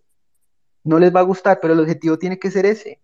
Que haya gente que defienda las ideas de Mises sin, sin saber quién es Mises, sin haber escuchado a Mises. O sea, sin cuestionarlas, o sea, crear, crear votantes infundados, que no sepan nada, que solamente repitan y repitan como loros y que no cuestionen nada. Ese es el objetivo entonces. Es que e, en, un contexto democrático eh, y en una batalla cultural como la que tenemos, no todo el mundo puede leerse la acción humana. Hay, hay división del trabajo y tú haces un comentario muy bueno, pero es la realidad. O sea, no todo el mundo puede ser filósofo, ojalá, pero no es posible. Pero ¿cuál es la idea de esa lucha que algunos le llaman lucha por las ideas, ¿cierto? O la lucha de esa batalla cultural, llevar el mensaje de tal manera que, como ocurre hoy, o sea, ¿qué es lo que ocurre hoy? Hay gente que por defecto es de izquierda. Lo ideal, lo ideal es que todo el mundo eh, entienda todos esos temas. Pero, pero Alejandro, pero entonces las únicas personas críticas en el mundo son solamente los de la academia. O sea, un ciudadano de, pie no puede ser crítico, tiene que repetir todo. No, no, también puede ser crítico, pero eso es algo que, pues, eh, a, a, mí, digamos que más allá de decirles cuestionen las cosas, pues no puedo hacer más que eso. Hay gente que va a cuestionar las cosas. Hay gente que no va a cuestionar las cosas, o hay gente que, que en ciertos temas que no conoce dice, yo creo lo que él dice porque él es el que sabe y ese tema, punto, digamos. A, un médico difícilmente lo voy a cuestionar. Estuve en unas citas médicas en estos días y pues no me las puedo dar de médico y, y decir, pues se equivocó, algo parecido. Obviamente que uno no es tonto, pero, pero eh, no llega de pronto al nivel o a la profundidad que ciertas personas tienen. O sea, no podemos pretender que todo el mundo eh, lea Mises a Hayek y, a Rothbard, pero hay que dar un mensaje sencillo, desmenuzado e irlo aterrizando, lo que ha hecho mi ley, un mensaje concreto de mi ley contra el gobierno, contra los impuestos, eh, señalando concretamente quién es este tipo que salió con dos, tres Ferraris, etcétera, denunciando la corrupción, etcétera. Creo que todo eso se puede hacer, pero no podemos pretender que todo el mundo tenga el pensamiento crítico más tremendo o que haya leído a todos esos autores. Machete, ¿cuántos libros de Inversia te has leído? No, no, no, no, no. yo ni uno tampoco, marica, lo que no, Vane, yo tampoco me he leído los libros Vane, de porfa. en el Drive, pero Vanessa. A, lo que me refería, a lo que me refería era eso, pero Alejandro no me, no me respondió la pregunta de, que, de qué es lo diabólico entonces de que financien los medios. Porque no ah, la, derecha también financia medios, entonces. No, te prepara ropa para la contraparte. Vale, no, desde, desde el punto de vista eh, liberal o de la libertad, la verdad es que, y, todos somos conscientes de ello, Soros puede gastar su, dinero en lo que se le dé la gana, digamos, entre comillas, yo creo que quizá ahí dando unas vueltas podría uno matizar ese argumento, pero la realidad es que la izquierda está muy bien financiada y de este lado, digamos que eh, de momento no, no, hemos encontrado el Soros de la derecha, por ejemplo. Uy, ¿cómo no? Steve Bannon se fue para Europa a financiar medios allá también, el de Trump. Eh, entonces, al menos acá en Colombia la batalla es desigual, evidentemente es desigual y, es lo que venimos denunciando, o sea, mostrándole a las personas que, la izquierda está financiando todo, todo, todo eh, estos magnates como, como Soros, pues está financiando todas estas causas. acá, ahorita, Vane. ahorita lo voy a subir a Twitter, porque pues de pronto, yo sé que de pronto alguien dirá, eso sí será verdad o no, yo ahorita subo a Twitter eh, con los datos. Y yo, lo, yo lo monto acá. Tú lo puedes montar también acá. Vane, un momentico, sí, sí. Vane, un momentico. Ro, ro, ro. La réplica. Un minuto, Ro. No, algo muy corto. adelante. Ardila, Luli y son, son, son, dos billonarios y tienen, tienen medios enormes a su disposición, pues, eh, y de derecha, y con un mensaje, pues, interesado. Ro. Ok, eh, bueno, la réplica va dirigida a lo siguiente. Em, Alejandro, te repito, yo estoy complacida con toda tu teoría y me encanta. Eh, yo soy, yo, yo estoy terminando derecho, es mi segunda carrera y la y creo que de hecho estoy en diferencia contigo. Creo que ojalá y todos los colombianos fuéramos abogados así por simple mérito No, yo no, a mí déjame Y te lo digo por qué, porque a mí me preocupa que todos los abogados se inclinan a ser defensores de los derechos humanos, constitucionalistas, mejor dicho, se dedican a la teoría, a la filosofía.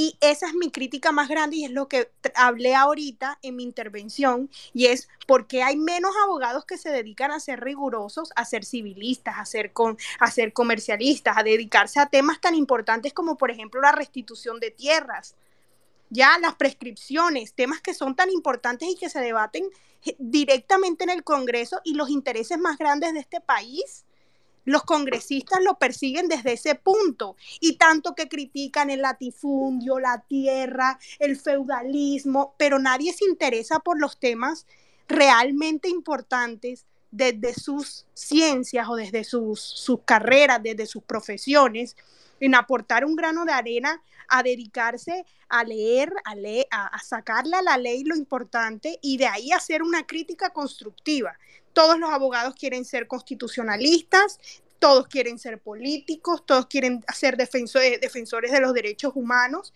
pero nadie aterriza en el pragmatismo.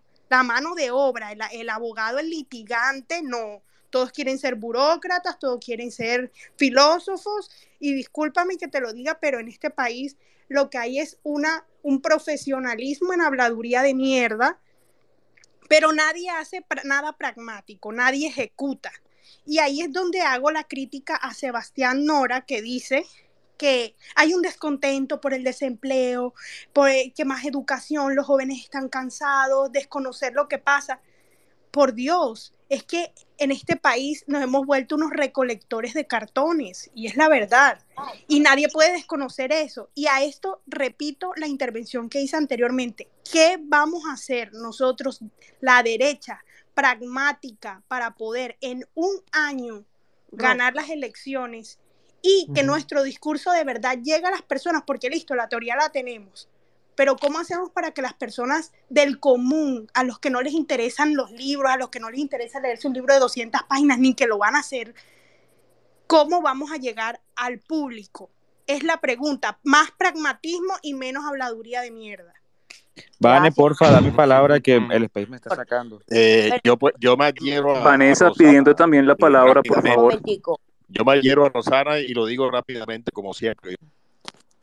No me hablen todos al tiempo, por favor. Carlos Manjarres, Colmar, Camilo y David. Listo, Vane, gracias. Buenas noches a todos. Bueno, ya ahorita habló mi, mi, supervisor del ICP, entonces ya ese, eso está saldado. ¿Qué voy a hablar yo? Pues yo voy a, voy a, voy a poner la balanza de, de, otro lado. Vamos a hacer una crítica al pragmatismo. Mire que mi ley, como tú mismo dijiste, Alejandro, mi ley está en Argentina con el poco de tinta. Mi ley también fracasó. ¿Por qué? Porque Argentina está pudriéndose también con mi ley allá, hablando mierda, como con, con pragmatismo también no sirvió para nada. O sea, la habladuría, la gritería tampoco sirvió para nada porque hay una concepción errada. No, no, no, vamos a, eso lo vamos a evaluar ahora. Cálmate con mi amigo pero bueno, no te metas. ahora sí, pero bueno, sí te acepto eso. Hay que ver las elecciones. Pero mira, mira, eh, con mi ley también hablando allá, tampoco sirvió para nada. O sea, también se hundió Argentina, mi ley estando en Argentina. Pero esos cambios no son inmediatos. Pues por eso, por eso, es que los Tintan tampoco son cambios inmediatos yo he pasado horas viendo debates en el Congreso donde los Tintan están haciendo mucho más que los influencers que montaron, que es que unas feministas dijeron que, el gallo violaba a la gallina. Hicieron más los que estuvieron allá eh, defendiendo el fracking antes que lo prohibieran. Entonces, ¿qué pasa? O sea, hay una, hay una concepción también errada del pobre, que el pobre es un vulgar, que no le interesa los libros, que solamente le interesa rascarse las tamacas de su televisor y está pendiente de su trabajo. O sea, eso también está completamente errado. Yo he conocido personas que no son ni las mejores educadas ni, y, que, y que no entran a una universidad, pero les encantó ese librito de Joel Lápiz, les encantó que le hablaran de, de, de Rothbard, les encantan esas cositas, cada vez que pueden asisten a un eventico, porque yo he hecho y yo he participado en eventos que sea así, no que va la élite. O sea, eh, eh, hay que sacarnos de la cabeza que las personas son idiotas, son vulgares y no entienden que es libre mercado. O sea, que son cosas totalmente simples. Incluso el mismo Alejandro, en, en, sus críticas que ha hecho, dice que el liberalismo es simple. Entonces, si es tan simple, ¿por qué es que vamos a decir que, que vamos a aterrizarlo? ¿Aterrizarlo a dónde?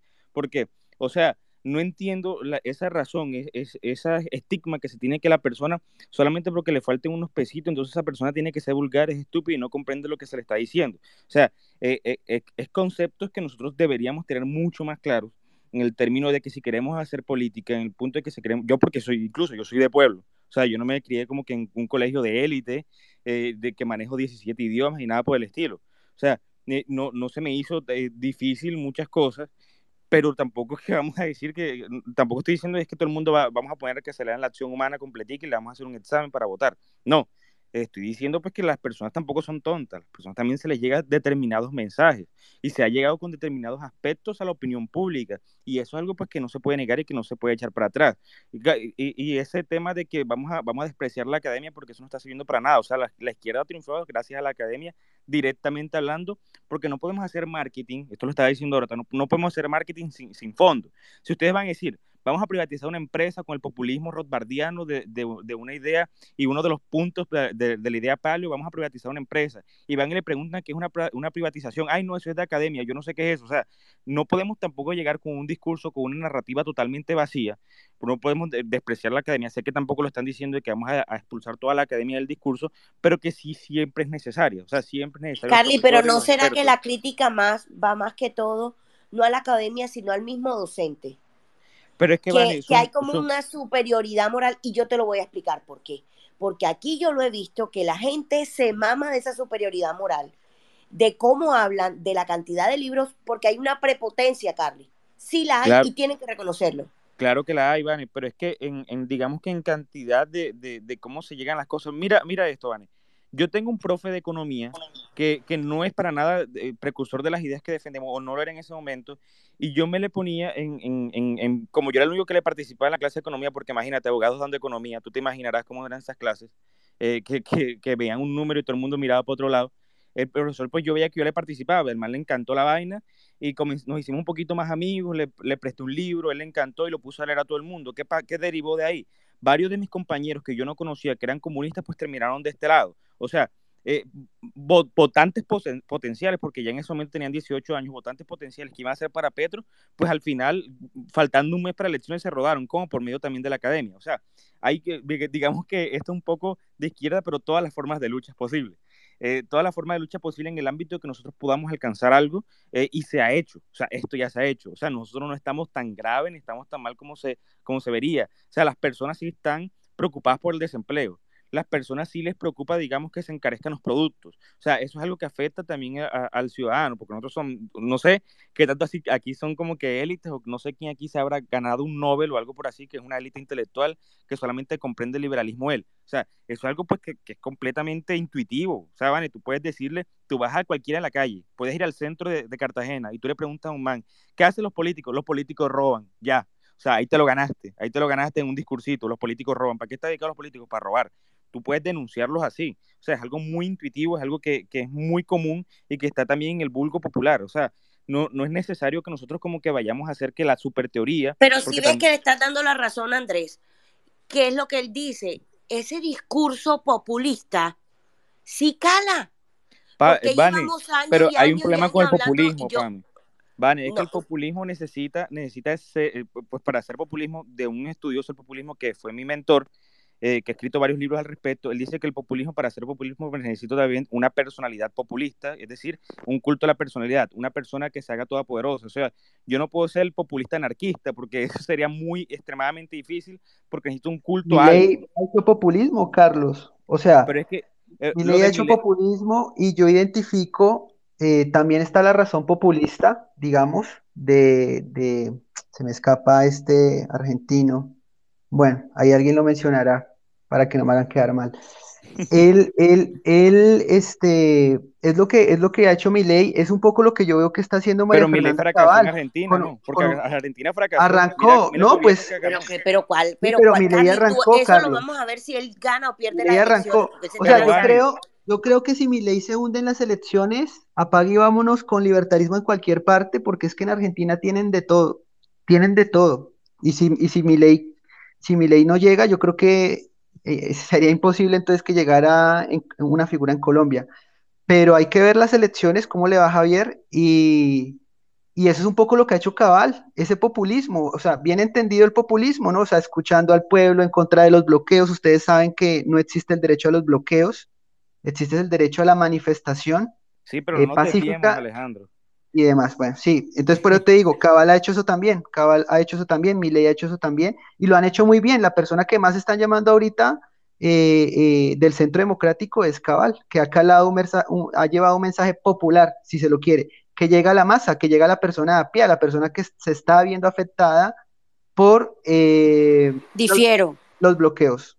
Pero, pero mira, es que el, punto es ese. Incluso el mismo Milei, el mismo Milei hablaba o habla en, precisamente de términos académicos, por así decirlo, con grosería. Es como PIB, cara de monda, algo que, que, hiciéramos, que pudiéramos replicar nosotros algo así.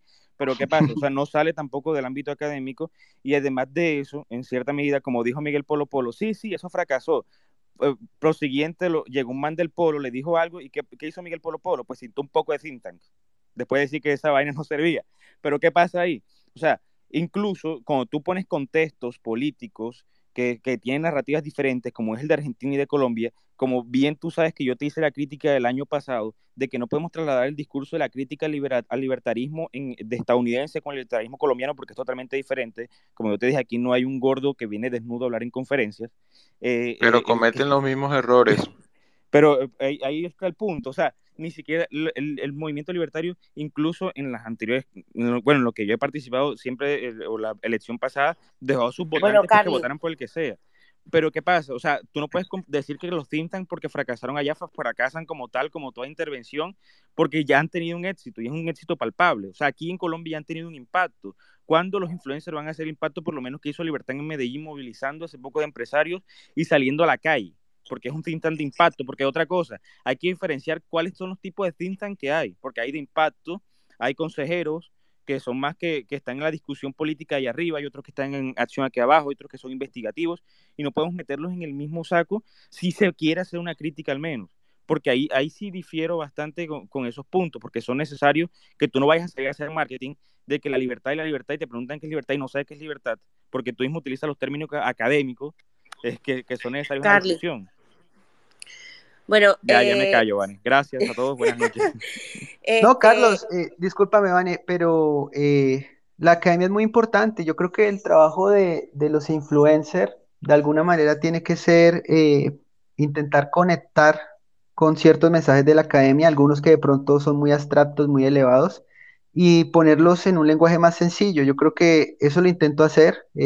veo un libro, veo tal tema que me gusta, etcétera y trato de presentarlo de pronto en mis palabras en un lenguaje más sencillo. Repito, pues ustedes saben la lógica de la red, la lógica de este capitalismo de las plataformas o capitalismo de la atención. Eh, se requiere unos tiempos, se requiere una cierta forma de exponer, etcétera. Tienes unos segundos también. Es una lógica distinta. Eh, esto también eh, lo encuentra en un libro muy interesante llamado Capitalismo de Plataformas o Postcapitalismo, que trabajan estos temas de esto que nosotros estamos haciendo hoy, que ya es una economía que se dirige hacia lo informacional y hacia, y hacia lo digital. Entonces, sí, la lógica de las redes es distinta a la, lógica de la academia, pero no estoy de acuerdo con, algunos puntos de Carlos, eh, de los dos Carlos, además, de los dos Carlos. Eh, obviamente la academia es importante eh, y lo hemos visto, como les mencionaba, con la encuesta universitaria, donde en todo lado ganaba Petro, en todas las universidades de Colombia ganaba Petro pero se requiere ese mensaje popular, si no les gusta la palabra populismo, popular, y hay mucho de eso, ¿no? Impuestos altos, eh, reforma tributaria, ¿cierto? Confinamientos, cuarentenas, pico y cédula, pico y género. Hay mucho, hay mucho con qué trabajar en, en ideas de este tipo, ¿no? Ideas en pro de la libertad. Colmat y se prepara Camilo creo que le, ya, ya habló el, el, otro muchacho que creo que le habías dado la palabra para no... A, Carlos. Ah, creo que a Carlos. Creo, no, no sé, era, era uno de ellos. Carlos, buenas noches. Sí, sí, sí, yo. Hola, buenas noches. Em, no, gracias, gracias por el espacio. Y bueno, quería hacer un, un comentario referente a algo que mencionó Sebastián eh, Nora, y era referente pues a las preocupaciones, digamos, de la juventud.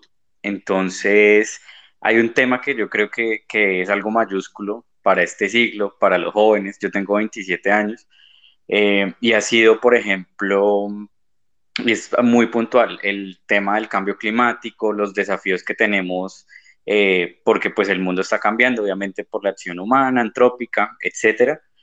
Eh, y personalmente, personalmente, veo y he visto, tal vez más allá de que lo haya visto, no sé, cuando, me, cuando estudié, cuando me formé, pero sí veo a veces como unas campañas, digamos, del, del progresismo o desde la izquierda, que van como muy enfocadas a que ellos son los defensores del, del, de la naturaleza, del ecosistema, y la, y la derecha, o por decirlo así, el liberalismo, el capitalismo, es el destructor y es el que va a acabar con el planeta.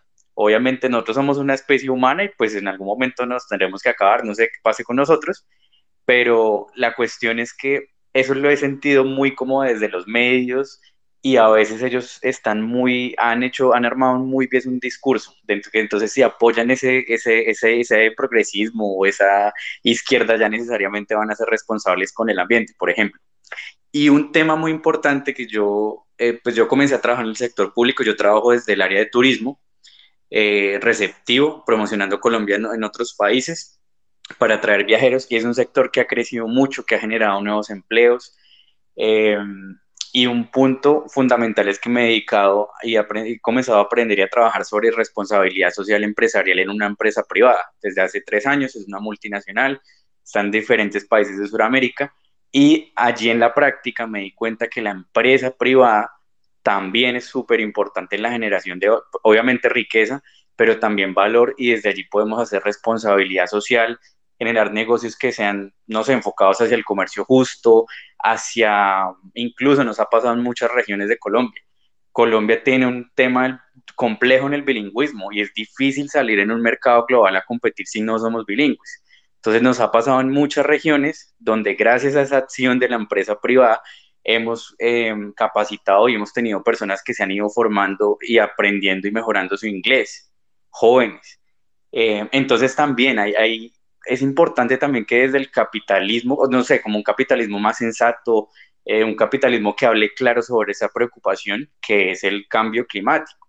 Entonces, en temas de responsabilidad social empresarial, hace poco me estuve em, pues formando con unos temas de Acumen y he visto como empresas como Levi's o grandes empresas tienen programas de responsabilidad social que es más allá de la filantropía y del paternalismo, cómo se puede empoderar y mostrarle a muchas personas que se puede generar valor.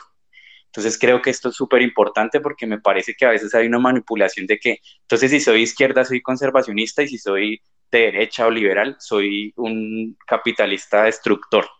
Eso es un punto mayúsculo y creo que, no sé si ya lo han abordado acá, pero para mí es una preocupación mayor porque yo trabajo con esto desde el turismo acá en Colombia eh, y, y es una preocupación para muchos jóvenes entonces, e, ese punto lo quería dejar ahí sobre la mesa. Y si hay alguien que sepa sobre temas de conservación, eh, no sé, responsabilidad social, economía circular, agradecidísimo de aprender y de seguirme capacitando en eso. Dale. Bueno. ¿Listo? Doctor Colmat, al punto y a la yugular, como me gusta. Gracias, gracias Pues, ¿qué tengo que, lo que pasa bueno, trataré de ser breve, aunque, aunque pues, tengo que decir una cosita. Eh, tengo que mentar un poquito la palabra prohibida hoy en el space, la que no les gusta, pero como ya, es el after, ya creo que se puede. Eh, tenía que decirle primero a, los, aunque algunos participantes que comentaron ya se fueron, que, no, eh, primero felicitar a Alejandro por su labor. Eh, no sé de dónde sacará los datos de los 100 mil dólares a la puya, pero a mí, a, personas como, como a mí sí me interesa que saquen esos datos a la luz, porque aunque algunas, algunas personas piensen que, esos mensajes no calan o que no hay intereses ocultos ahí, eh, eh, hombre, son 100 mil dólares. Es que youtuber en Colombia está recibiendo, está recibiendo esa plata y por qué. Esas labores de investigación siempre serán importantes, así que lo felicito. Eh, lástima que creo que se fue Carlos. Me, gustaría decirle que yo no creo que, eh, que mi ley esté fracasando. Al contrario, mi ley está tratando de cambiar al país más progresista de Latinoamérica. Ayer, le, ayer veía una, una, entrevista a un carnicero y el tipo te, repetía, o sea, se, le notaba que había escuchado a mi ley en el sentido de que los principios más básicos de la economía, que son oferta y demanda, ya el público los está conociendo y se está dando cuenta que los políticos les están echando verso. Eh, ¿qué, qué, qué, crítica, eh, lástima que se fue también Polo Polo, pero ¿qué, qué le, tenía una crítica? Eh, yo comparto algunos mensajes de, María Fernanda Cabal, otros no. Por ejemplo, sobre, sobre la legalización del porte de armas o la, o la facilidad de acceder a las armas, estoy totalmente de acuerdo con ella. Pero a la vez creo que, y, ahí es, este es el punto de, mi intervención, creo que nos falta mucha inteligencia electoral, mucha inteligencia electoral, que es lo que, eh, en lo que ha fracasado eh, eh, los libertarios en Estados Unidos, por ejemplo, que lo que hicieron fue sacarle un millón mil votos a Trump. que Alejandro fue más fatal no sé cuántos eh, años, con de cuánta plata y no el 1% de los votos. no, no, eso, eso, eso, es un fracaso absoluto electoralmente. Eso es un fracaso. Entonces, si, si, si, si, ese mensaje en el país supuestamente eh, eh, a favor de la libre empresa no cala, ¿cómo esperan que cale aquí? Pero lo principal de mi, de mi intervención era el, el tweet que puse arriba. Ayer hubo en Colombia un tweet que fue tendencia número uno durante mucho tiempo. Derecha antiuribista ya a mí no me gustó ese hashtag. Aunque, aunque en, el, en el fondo esté en concuerdo con ese mensaje, yo, yo eh, ahí pongo en mi tweet que yo hubiera preferido que fuera algo que dijera derecha sin Uribe. ¿Por qué? Incluso, incluso este, eh, este, ¿cómo, ¿cómo, es que se llama el, senador? Se me, se me escapó ahorita el, el, escritor, Gustavo Bolívar lo, Gustavo Bolívar lo comentó, lo, lo, lo, lo, utilizó. Entonces, que cuando un tipo así está de acuerdo con tu hashtag, quiere decir que algo falló en el hashtag. Y, y, ¿qué, es la principal crítica que yo le hago? Es que tú no puedes convencer a gente que, que, durante 15 años, ha, votado por Uribe a, decirle que todo lo que él cree está mal. No, es así, así si nos vamos a, si nos vamos a, ir por ese sentido, estamos fregados y, y, nos va a comer la inflación. Decía también Carlos que, cómo simplificar el mensaje. Hermano, aquí lo que e, es, fácil. Para mí el mensaje que más fácil que tiene la derecha en estos momentos, la derecha sea de cualquier centro, centro derecha, extrema derecha, lo que sea. Hermano, huyamos a la inflación, pero no podemos llegar atacando al uribismo. Yo, soy de las personas que creen que yo no soy responsable de los errores que haya cometido Uribe en el pasado. Creo que solo el único candidato uribista que, que por el que voté fue Iván Duque y eso porque... Eh, porque la otra opción era, la inflación. Pero, pero entonces, eh, eh, el, mensaje, lo, que yo invito a la gente y, a los libertarios es, ¿por qué pelear con el uribismo cuando se trate de convencerlo? Hombre, de decirle, se pueden hacer las cosas de, diferente forma. Ah, una, una, crítica que yo le hago a Uribe, y, creo que no hay ningún uribista que me lo pueda negar, porque es que la, la, verdad no se puede tapar con un dedo. Uribe, después de Chávez, creo que es la máquina de subsidios más grande de Latinoamérica. Ese es el socialismo del que nos quiere, ese es el socialismo del que nos quiere proteger ese señor. Y, y, y, si, quiere, y si quieren le dar voz a cualquier uribista y, que me diga a mí, no, esto es mentira. No, eso, eso no es mentira. Hay, hay un, un, Uribista 2020 que no sé si, pero me toca bueno, entonces, ahorita, ahorita le das palabra. Entonces, es posible desligarse de Uribe, porque, hombre, eh, y, y, y, sobre, y, termino, termino la intervención para no, para no monopolizar el debate. Hombre, a Juan Manuel Santos, que ha sido el presidente que más incrementó el gasto público irresponsablemente, su primera elección lo, lo dijo Uribe. Ahora tenemos a este señor, a este señor Duque que, supuestamente el, Partido Centro eh, Democrático se desliga de él y de sus negociaciones con el Comité del Paro. Hombre, a este señor también lo dijo Uribe. Entonces, creo que ha quedado certificado que el pésimo gusto en elegir a Uribe candidato.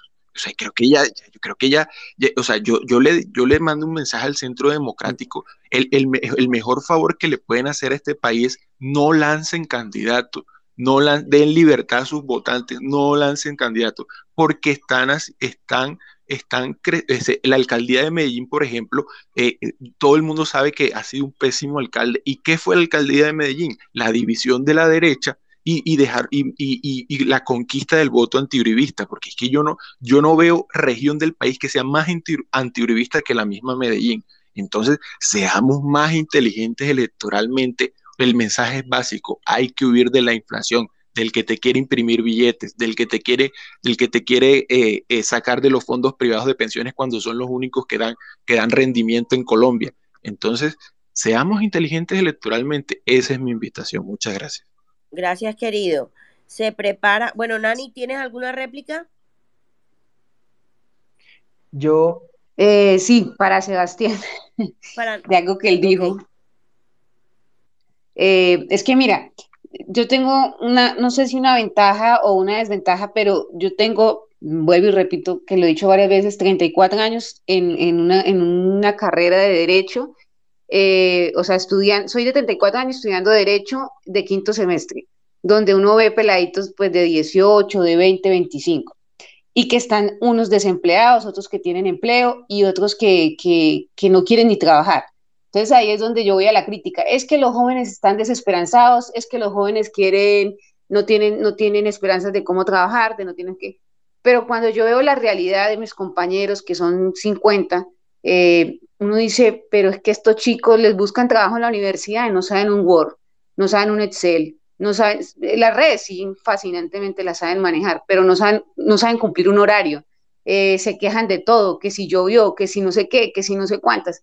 Entonces, yo creo que a la vez de decirles, venga muchachos, explicarles, es que la empresa privada es la que le va a dar trabajo, pues capacítese, porque si usted quiere pasar como pasa eh, la carrera a pura punta de, de, copia y se sacan menos cinco, usted con Word o con Excel tiene que saber las fórmulas o por lo menos tiene que saber responder de llegar temprano. Entonces, esa cultura que ha perdido mucho la, la, juventud, que no, que no entra ahí.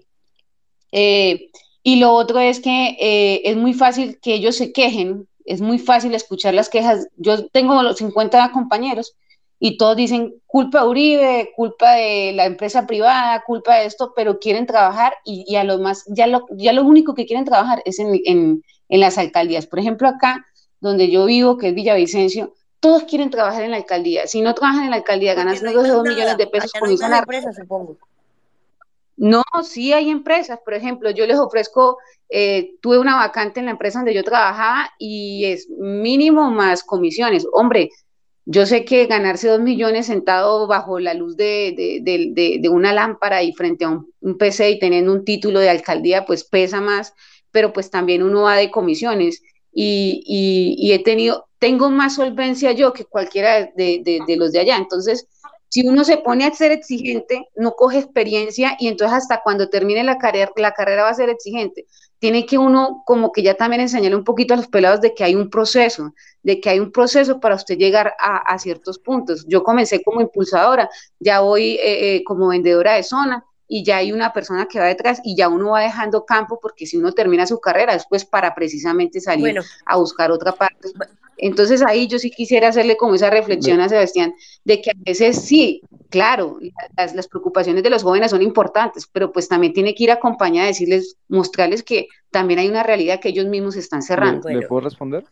Sí, claro. Pues Nani, no sé, yo uno habría que mirar en cada ciudad o en cada segmento de la población algún tipo de comportamiento que sea como el que tú dices.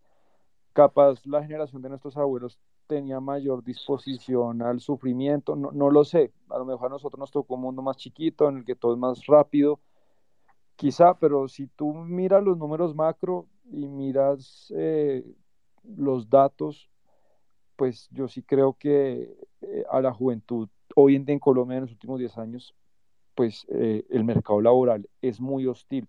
Es que es muy hostil, Nani. Eh,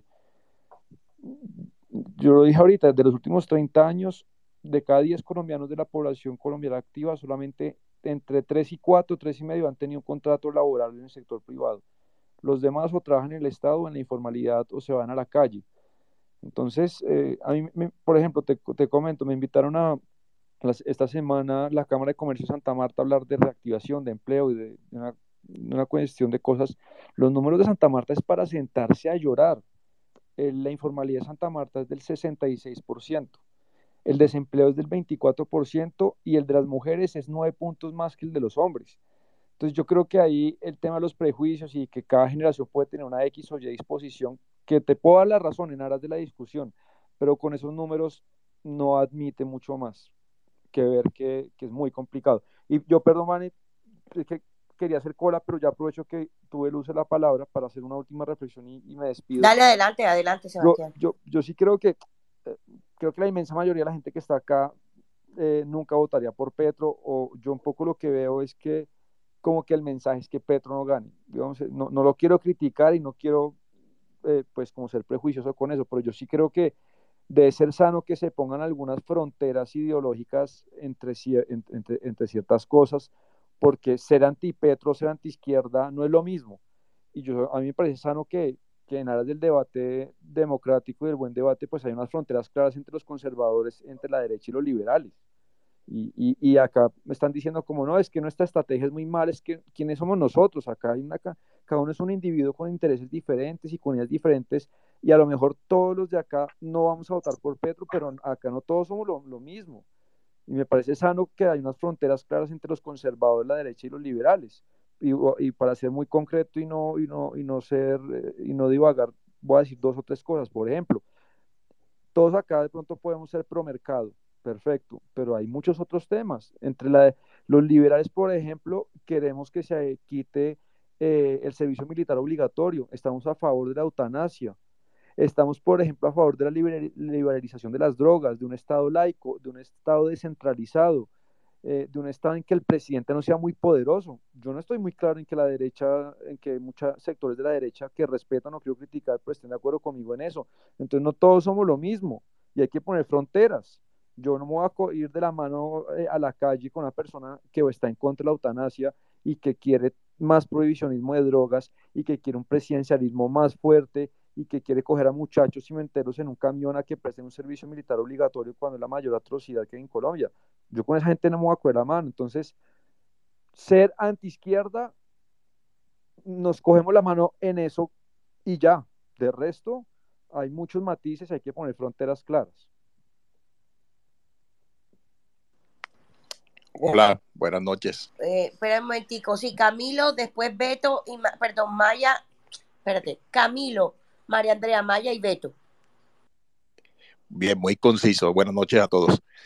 Yo escuché a Polo Polo y, me gustó mucho su propuesta de, educación, de que los muchachos que quisieran, escogieran pues su sitio o su lugar de estudios pero eh, a través de un bono o algo así. Pero eh, eso va a consejo para todos aquí. Cualquier otra persona que, que, haga ese tipo de propuestas, pues tiene que aterrizarlas. ¿Aterrizarlas en qué sentido? Bueno, yo lo hubiera preguntado, listo, Polo Polo, la propuesta es muy chévere, pero tú hablaste, por no hablar de Colombia, hablaste con los empresarios de Tulú, que tú eres de por ahí, viviste ahí mucho tiempo, hablaste con esos empresarios y preguntaste qué competencias eh, requieren de los profesionales de, las universidades de la zona para que los contraten. O sea, hay que, hay que hablar, sí, de educación, pero ¿en qué? Y para que se desarrolle la región de la que estemos hablando, pues en este caso, para no ponérsela difícil, pues le, iba a preguntar Tolú. Bien, eso por un lado y por el otro, me adhiero con Rosana Vergara, era Robert Vergara, creo que era cuando ella habla de, del tema de que tenemos que salir a la calle y hablar con ese 50% de, de la Colombia que trabaja en la informalidad. O sea, no es posible que nosotros somos, nosotros somos profesionales. Por ejemplo, tenemos un viaje que, hagamos por tierra, cualquiera de nosotros, todas las paradas que hagamos, si hacemos un viaje, yo soy de Montería, estoy aquí ahora mismo, si yo hago un viaje de Montería a Medellín, hombre, en cada pueblo donde para supuestamente a descansar o tomarme algo, yo tengo que sentarme con ese empresario que me está vendiendo la arepa, que me está vendiendo el chorizo, que me está vendiendo el jugo y preguntarle cómo está, a qué, qué, a qué pueda acceder él, si tiene acceso a crédito, si no lo tiene, si alguna universidad lo visita, si el CERN lo visita, cosas así, hay que enterarse de qué es lo que está pasando con ellos. Y eso se hace en la, en la calle, o sea, eso no se va a hacer en un salón de clase ni se va a hacer por internet, hay que hablar con la frente a frente en la calle, eso tenemos que tenerlo claro. Y eso no es populismo ni demagogia, eso tenemos que hacerlo como ejercicio. Cualquier partido político podría tener esa actividad entre, su, entre sus temas de campaña.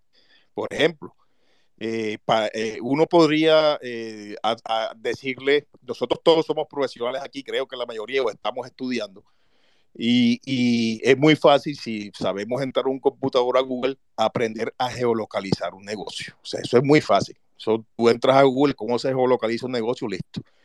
Entonces, esa simple actividad de geolocalizar la tiendita de la esquina, la tienda, que está en Puerto Valdivia, el puesto de chorizo, cuando yo voy a Medellín, que paro ahí, que no, si yo sé que no está geolocalizado, si yo entro a mi celular Google y cuando estoy viajando y pongo puesto de chorizo y veo que ese señor no está geolocalizado, yo puedo hacerlo. ¿Sí me explico? Y esas son las actividades simples que no cuestan nada, que pueden traer desarrollo al país. ¿Por qué? Porque si yo geolocalizo al tipo, pues él va a tener más visibilidad y supuestamente eso debería generar más ingresos. Entonces, este tipo de propuestas son las que yo invito a que hagamos en estos espacios, porque es que a veces es verdad que nos ponemos a hablar de, de, de, los libros, de teoría, de quién es el que más sabe, y a la hora la verdad no se concreta ni una sola propuesta como esta tan sencilla que estoy tirándole yo aquí. Eso lo quería dejar aquí como, para, como consejo para todos. Buenas noches. Gracias, Camilo. Bueno, eh, no sé si alguien más tiene preguntas para Alejandro, porque Alejandro ya van a ser las doce y media de la noche y él se ha quedado aquí para responder preguntas o algún cuestionamiento. Bueno, yo de paso les menciono que ya publiqué un tweet con la información que les mencionaba de, de, Soros y lo más importante, con el link. Ustedes solo entran allí y dan clic en el buscador y ponen Universidad Javeriana, Universidad de los Andes, eh, Profamilia, ponen la silla vacía, ponen Colombia Check, eso es algo tremendo. Y yo sé que por acá alguien podrá decir, pues él puede poner la plata donde quiera, eh, pero la cuestión no es tan sencilla. O sea, hay que ver el nivel de cómo estos magnates están apoyando y financiando ideas de izquierda. Ustedes saben que los verificadores de noticias falsas de Facebook son la silla vacía, Colombia Check y AFP Colombia. Ellos son los que le dicen a usted eh, su noticia es falsa, su titular es engañoso, su, eh, su contenido es mixto, o sea, medio falso, en fin, son La Silla Vacía y Colombia Check y ellos eh, fueron creados o fundados con una, una, donación de Soros. Soros ya creo que no, no les gira dinero, pero ahí todavía están los datos de que antes les giró dinero y en la propia página de La Silla Vacía y de Colombia Check, hace ya año y medio, aparecía la información, actualmente la borraron, o sea, aparecía la información de que se fundaron con recursos de Soros, eso ya lo borraron, creo que solo en una de esas dos páginas todavía está. Y bueno, ahí está el link, ustedes solo entran y se van a enterar que toda la izquierda está financiada por Soros. Especialmente eso toma fuerza con el proceso de paz, porque es cuando él entra con más fuerza al país y apoya un montón de medios y apoya un montón de, de estas ideas. Entonces, no es algo como tan sencillo como para afirmar, él puede poner la plata donde quiera, porque él sí está desestabilizando países, quebrando países, y cierro diciéndole simplemente que en la Argentina, eh, Soros eh, le iba a dar una plata al presidente solo para que, eh, solo para que él siguiera con los confinamientos. O sea, le dijo, yo le doy tanta plata y usted subsidia esto y lo otro, pero mantiene a la gente encerrada. ¿Cuál es el interés de ¿Tienes algún documento sobre eso? Porque eso es grave. Sí, e, ese igual, como este ahorita que les dejé, ya, ya lo busco mañana y, y, lo subo porque ¿qué es lo que hace? Destruye el país, lleva el país a la quiebra y luego lo compra todo. Entonces, entonces y, y él lo ha dicho en videos, él lo ha dicho, si yo no lo hago, lo hace otro, que esa es la realidad y que claro, nosotros, una persona como nos, digamos, como los que estamos acá, uno en qué piensa, en trabajar, en salir adelante, en estudiar, en, ayudar a su familia, a sus amigos, pero esta gente, estos billonarios, ven el planeta es, eh, ellos piensan en nivel macro y ven a los seres humanos como maquetas, como, como hormigas de una maqueta, y ellos quitan allí, ponen allá, y ellos piensan a nivel global, ellos no piensan a nivel, al nivel que nosotros pensamos, que uno dice, pues voy a comprarme, voy a ver cómo me puedo comprar una casa, un carro, esta gente piensa en otro nivel y tiene también un complejo mesiánico. Ellos creen que están llamados a, llevar al mundo aquí y allá y no les importa pasar por encima de todo el mundo porque la psicología de los billonarios es diferente a la psicología que, tenemos las personas de a pie. A lo mejor alguien podría abordar este tema en detalle, alguien que, que esté formado en ese tema, pero ustedes pueden encontrar información sobre la psicología de los billonarios y ahí ustedes se dan cuenta que ellos ni se sienten como nosotros ni tampoco piensan como nosotros. Y bueno, ahí, ahí les dejé esa información que de pronto alguien decía, no, pero eso de Soros, ¿dónde está? O tú estás inventando. Bueno, no, ahí está y pueden encontrar lo que se les ocurra escribir de izquierda y posiblemente él ya les envió dinero. María Andrea. Gracias, Vane. ¿Me escuchan? Sí. Sí. sí. Bueno, eh, primero pues darle las gracias a todos los que se han quedado hasta el final y yo quería concluir que, que, que yo, lo que yo siempre digo, cada cabeza es un mundo y aquí hemos, con, con, eh, con, pues, hemos estado todo este tiempo escuchándonos unos con otros, acá hay de todo. Acá hay uribistas, hay libertarios, hay liberales, hay conservadores, poquitos, pero hay, hay de todo. Y creo que lo más importante eh, en este ejercicio es que todos hemos aprendido de todos. Así digamos que la academia, así algunos, he tenido que escuchar personas que han dicho desde que la academia no existe hasta otros que nos mandan a leer y otros que incluso se han atrevido a mandarnos a la calle. Yo he estado en, todo, en todos los sectores. Eh, los que me conocen saben que he sido funcionaria, he ejercido mi, labor de abogada, mi, mi, profesión de abogada independiente eh, cuando comencé y por supuesto que también he salido a la calle y he recorrido, he recorrido todo mi departamento, de palmo a palmo lo conozco. Trabajé por mi departamento también. Y hablo específicamente de mi departamento porque pues no he tenido la oportunidad de hacer política a nivel nacional, excepto cuando trabajé en una campaña a la, a la presidencia, pero también fue desde acá. Entonces creo que algunos no podemos sencillamente mandar a la gente a la calle porque cada quien cumple un rol muy específico.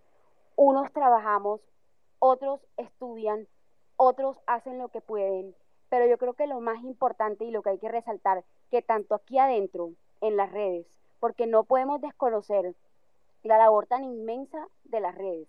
Ya no podemos seguir tapando el sol con un dedo y decir, ay, es que Twitter no es la vida real, es que lo que pasa en Twitter, eso, eso qué, es que resulta que aquí todos, ahora con, con este tema de los spaces, nos hemos conocido y hemos visto detrás de esa cuenta quién está, qué piensa, qué siente, qué problemas tiene y es un ciudadano de a pie como tú, Vanessa, como yo, como Natalia, como Maya, como Sebastián, como cualquier otro, ¿sí? Y cada uno tiene, tiene su manera de pensar. Y yo creo que lo que hemos hecho aquí es nutrir el debate.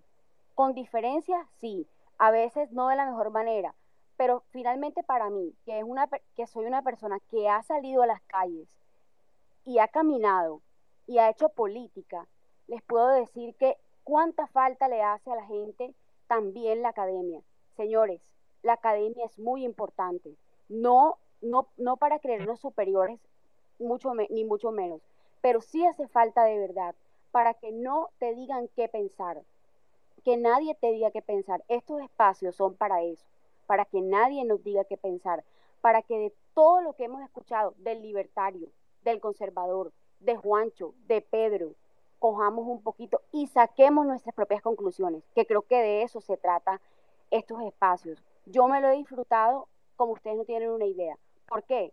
Porque soy abogada, no tengo más pergaminos que ese. Soy abogada, me gusta el derecho electoral, esa ha sido mi especialidad, el derecho público, y he aprendido de economía un poquito, he aprendido sobre libre mercado, he aprendido sobre cosas que quizá en la universidad no le presté mucha atención o no me interesaba porque lo mío siempre fue política, política, política.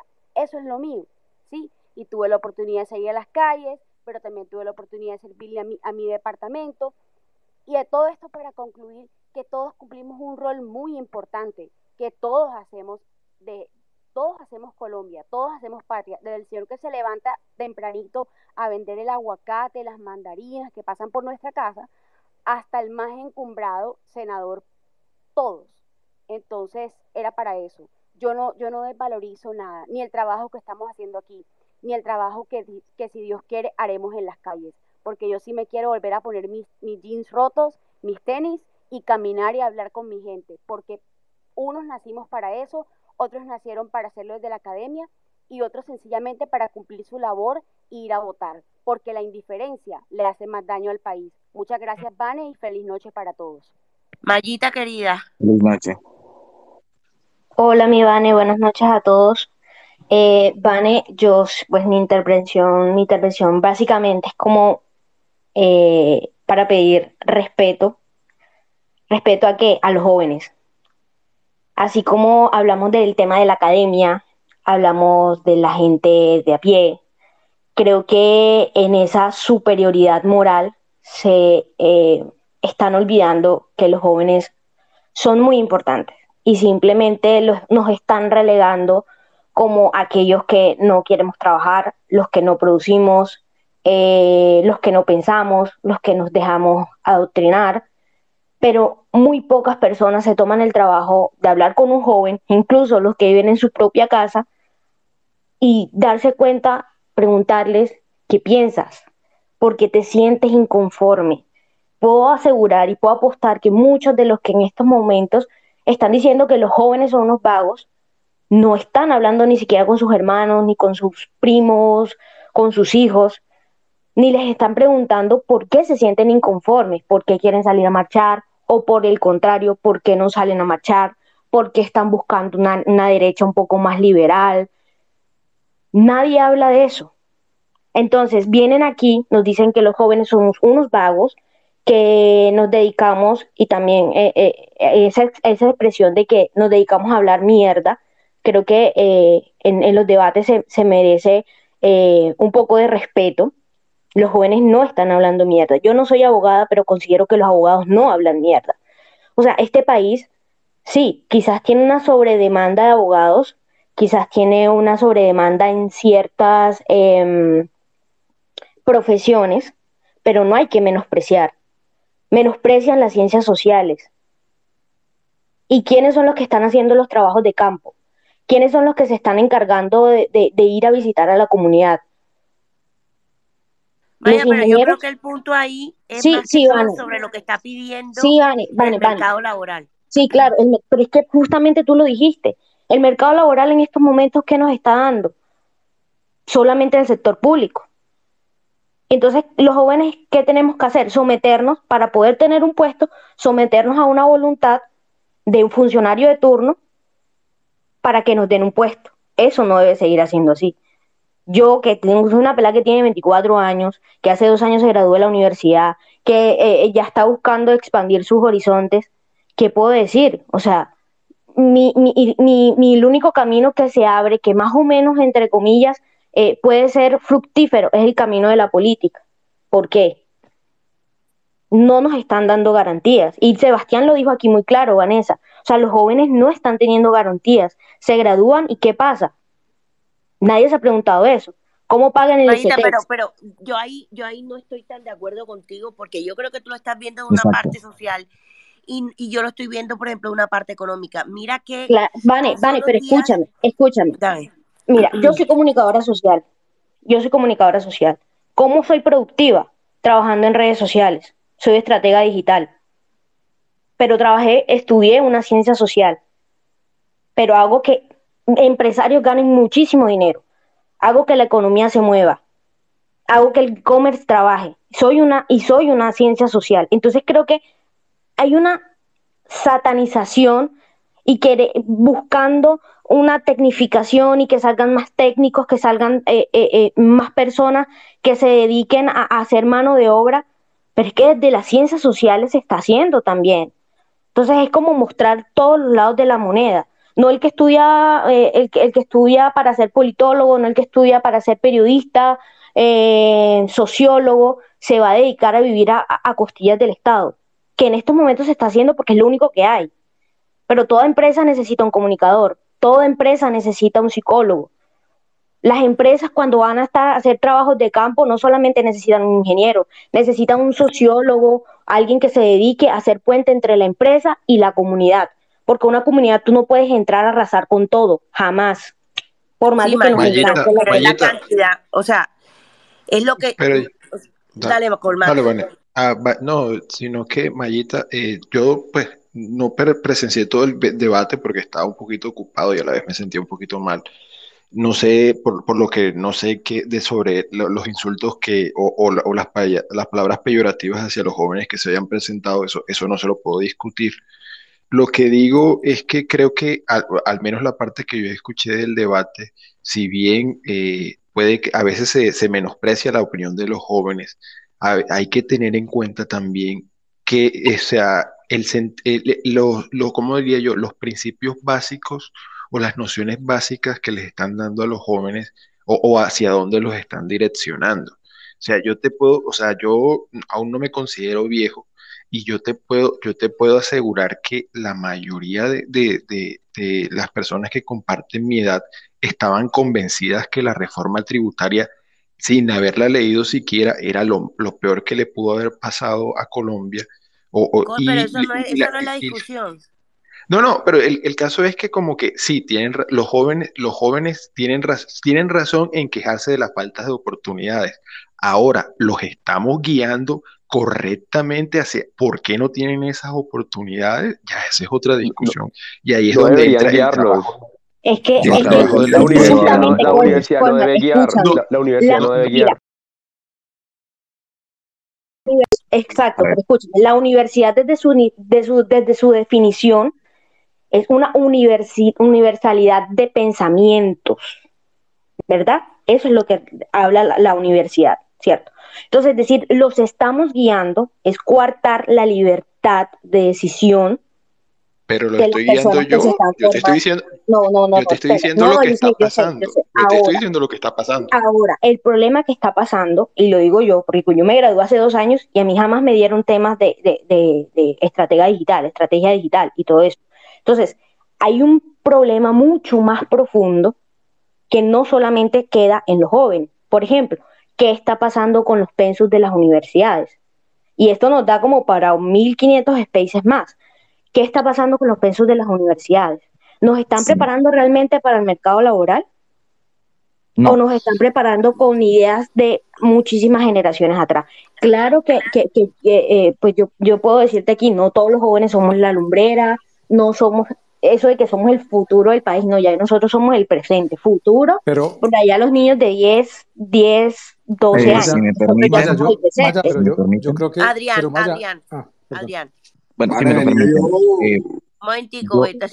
Bueno, vamos a escuchar a Beto, pero es que creo que Adrián quiere hacer una réplica. Bueno, dale, Adrián. Sí, sí, sí, lo que sucede es esto. Yo soy profesor de radio en la Academia de Arte y Cultura del Caribe. Desde el 2010 sí noto un cambio de actitud en, mis alumnos. Es decir, incluso no solo académico, sino a nivel de conducta, comportamiento y respeto hacia el profesor. Eh, eso empezó a preocuparme con, hace como, como habla uno de dos, dos eh, graduaciones atrás, y empecé a notar eh, también pues las orientaciones y pensamientos que traían. Muchas veces ellos van con la ilusión de graduarse y que los emplee una gran cadena de radio. Yo siempre les he dicho, hay nuevas alternativas. De hecho, desde ser youtuber hasta montar un podcast que te permiten a ti figurar y empezar a mostrarte. No tienes que esperar ya que te llame una gran cadena de radio. Es el sueño de todos, pero algunos no lo, no lo tienen todavía en la cabeza visualizado. Y creo que hay un problema de, eh, de raíz, de semilla, de todavía seguimos haciendo filas y oyendo un timbre para que nos saquen a recreo en los colegios. Eso es, eso viene de la revolución industrial. Estamos criando empleados, no emprendedores, ni formadores de empleo. Salen con el sueño de emplearse. Entonces, desde ahí, pues que sigue siendo una opción y válida desde todo punto de vista, no todos van a querer montar algo. Creo que ya viene también un pequeño problema y es la falta de inventiva y creatividad sí se necesita más trabajo en campo, ingenieros, crear personal y talento en el país que permita desarrollar la creatividad y la inventiva para que, se generen nuevos empleos. Porque si tenemos siempre los mismos, vamos a sucumbir en una, una burbuja educativa y no habrá forma de salir de eso.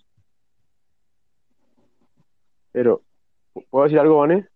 Eh, eh, dale Beto y después un caleño. Y se prepara Angélica. Querida Angélica, creo que es la primera vez que te voy a escuchar la voz, amiga.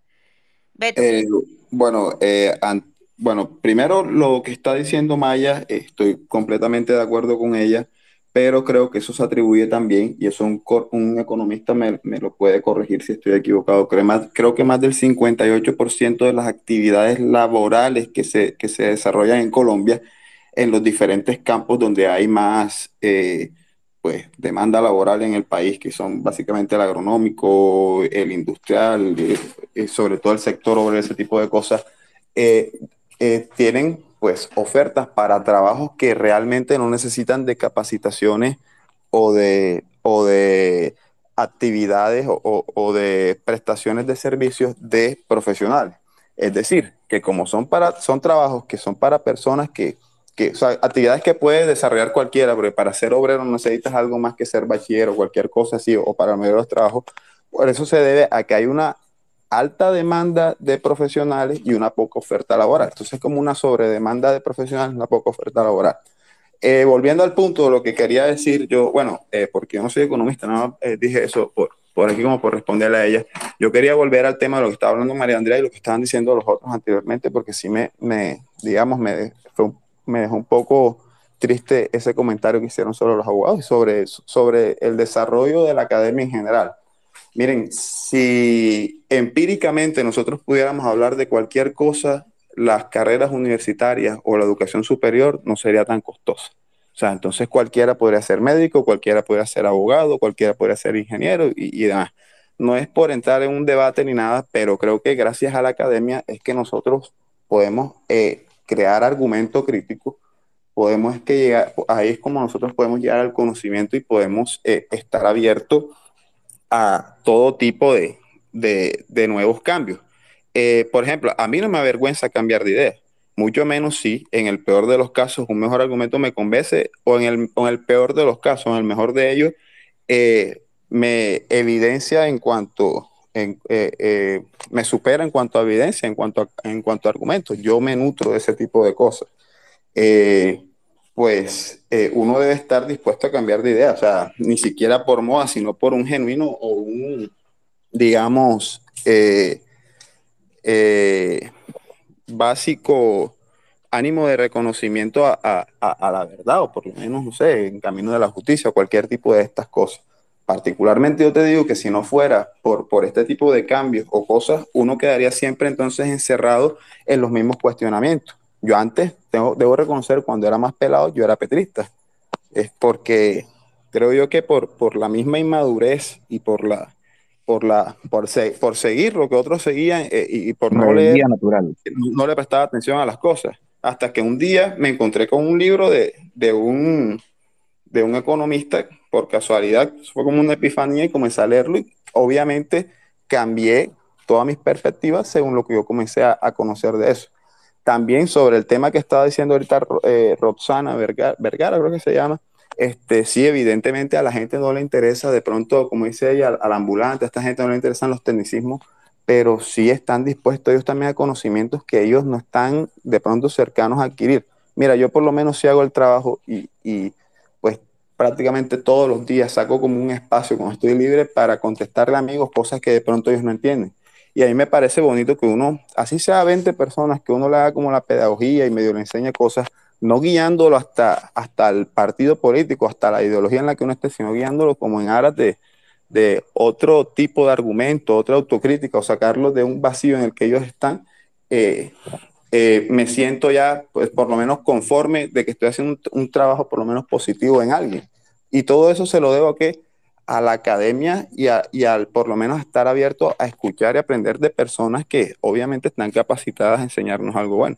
Yo creo que, que minimizar el argumento o decir que, que necesitamos menos abogados, cuando pienso yo que si no fuera por el ejercicio de la carrera del derecho, el resto de los escenarios eh, profesionales que, eh, están, pues, que tenemos en el mundo, creo yo, eh, no se podrían desarrollar libremente porque, o sea, particularmente todos tienen que ver con el derecho eh, es bastante como, me parece ofensivo. Bueno, particularmente yo soy abogado y me gustaría el día de mañana especializarme en derecho médico, en responsabilidad médica y ayudar a personas que tengan cualquier situación en cuanto a temas de salud o que no los atiendan o todo este tipo de cosas que se presentan ahí. Entonces creo que a la academia le debemos mucho y, mucho respeto sobre todo porque si no, si no así no podríamos llegar a concertar un acuerdo ni, ni sobre todo eh, ayudar a la gente como, como a enseñarle ese tipo de cosas. Bueno, eh, Alejita, no, déjame, le doy una, una, la palabra a Angélica, que es la primera vez que participa. Angélica, querida, buenas noches. Y se prepara un caleño. Bueno, claro, estoy medio nerviosa porque es la primera vez que, que, participo, como dicen, pero sí, sí creo que tomamos un tema muy importante y lo que mencionaba Maya acerca de los jóvenes y de la estigmatización que dice ella que, que tenemos los jóvenes, yo tengo 26 años, pero de cierta forma, aunque me duele admitirlo, sí hay cierta razón entre las otras generaciones, porque somos una generación que ha idealizado absolutamente todo en la vida, o sea, es que hay un bien pensantismo, que todo tiene que ser perfecto, que las cosas deben de ser de una manera y de la otra.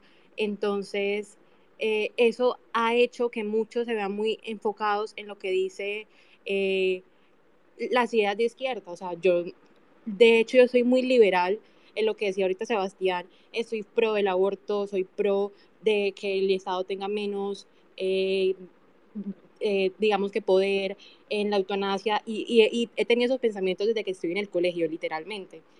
Pero en, real, en la, la realidad no me siento atraída a la izquierda porque realmente conozco eh, de en qué se basan y a los actores que hay en Colombia, ¿cierto? Entonces, por esa forma es que creo que se ha creado una versión de los adultos a, las, a los pensamientos de, de, los jóvenes, de esa parte se dejan eh, endulzar el oído muy fácilmente, y lo digo porque estoy, estoy hablando de mis amigos, a gente muy inteligente, pero por ese idealismo que tienen del mundo, se dejan llenar la cabeza de, de, de, lo que hemos hablado todo y lo que ha dicho todo el mundo, y es que la izquierda tiene un buen poder y tiene un buen proyecto de mercadeo y atrae muy fácilmente. O sea, dice lo que los, lo que los jóvenes quieren escuchar y eso es una realidad y no se puede cambiar. Y también, pero es algo que tenemos que tener los jóvenes también muy en cuenta y es que como, también con ese idealismo creemos que la academia lo es todo. Eh, yo estoy en EAFIT, EAFIT es una universidad fundada por eh, empresarios, entonces mi formación de la universidad es muy enfocada al tema laboral, que no todas las universidades lo tienen, mis hermanos tienen la UPB, y a mí me enseñaron a hacer una hoja de vida, me enseñaron cómo presentarme en una entrevista, qué hacer, qué no hacer.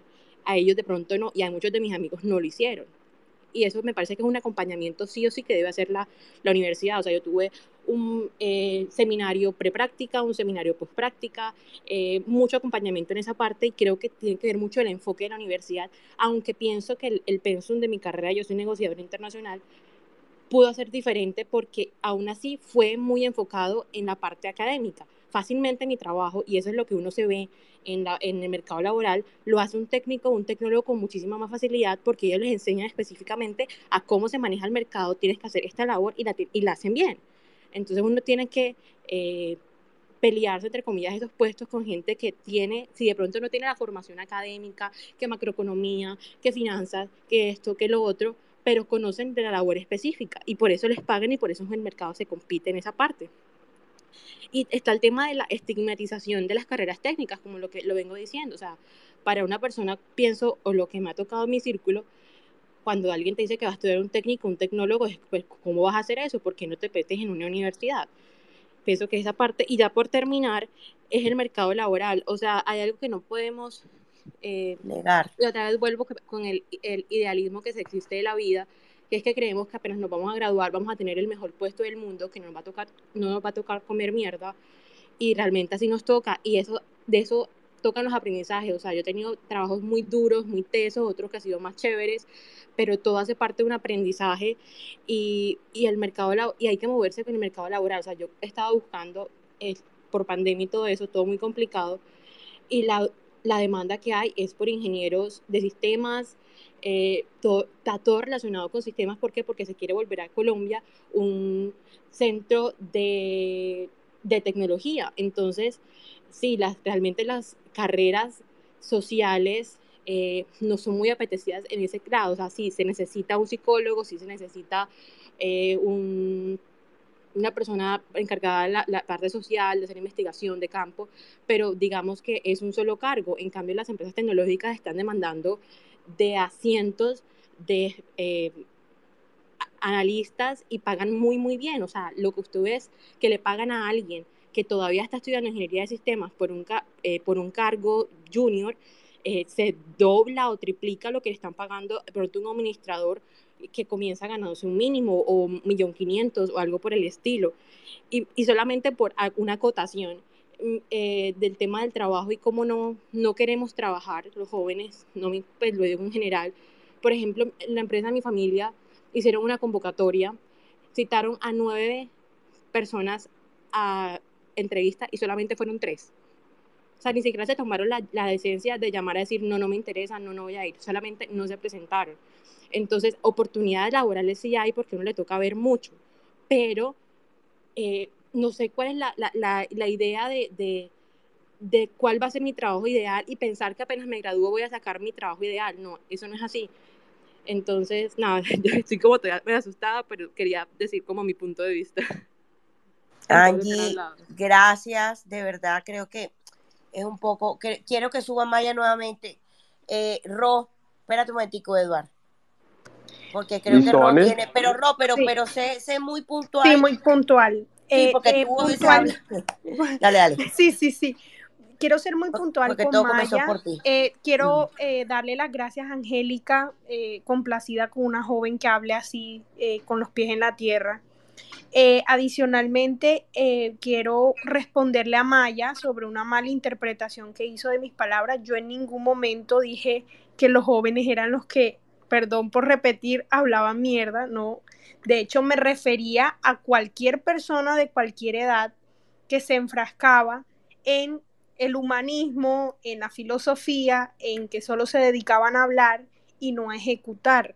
Yo en ningún momento me, me referí específicamente a un grupo poblacional y respecto a los de los jóvenes y a la intervención que acaba de hacer Angélica, pues para poder responderle a Maya directamente, me parece que sí, los jóvenes están un poco desubicados y te lo digo porque yo, pues yo soy joven, yo apenas tengo 31 años pero eh, me tocó empezar a trabajar desde muy joven. Eh, empecé siendo diseñadora de modas, fui súper rebelde, izquierdista, pasé por todas las etapas y hoy en día soy derechista a morir y, por eso creo que tengo la autoridad moral para decirlo. Estudié diseño de modas, no me encontraba ganándome ni un solo peso, ahí decidí montar una inmobiliaria. Eh, teniendo una inmobiliaria decidí empezar a estudiar derecho eh, más para ser litigante.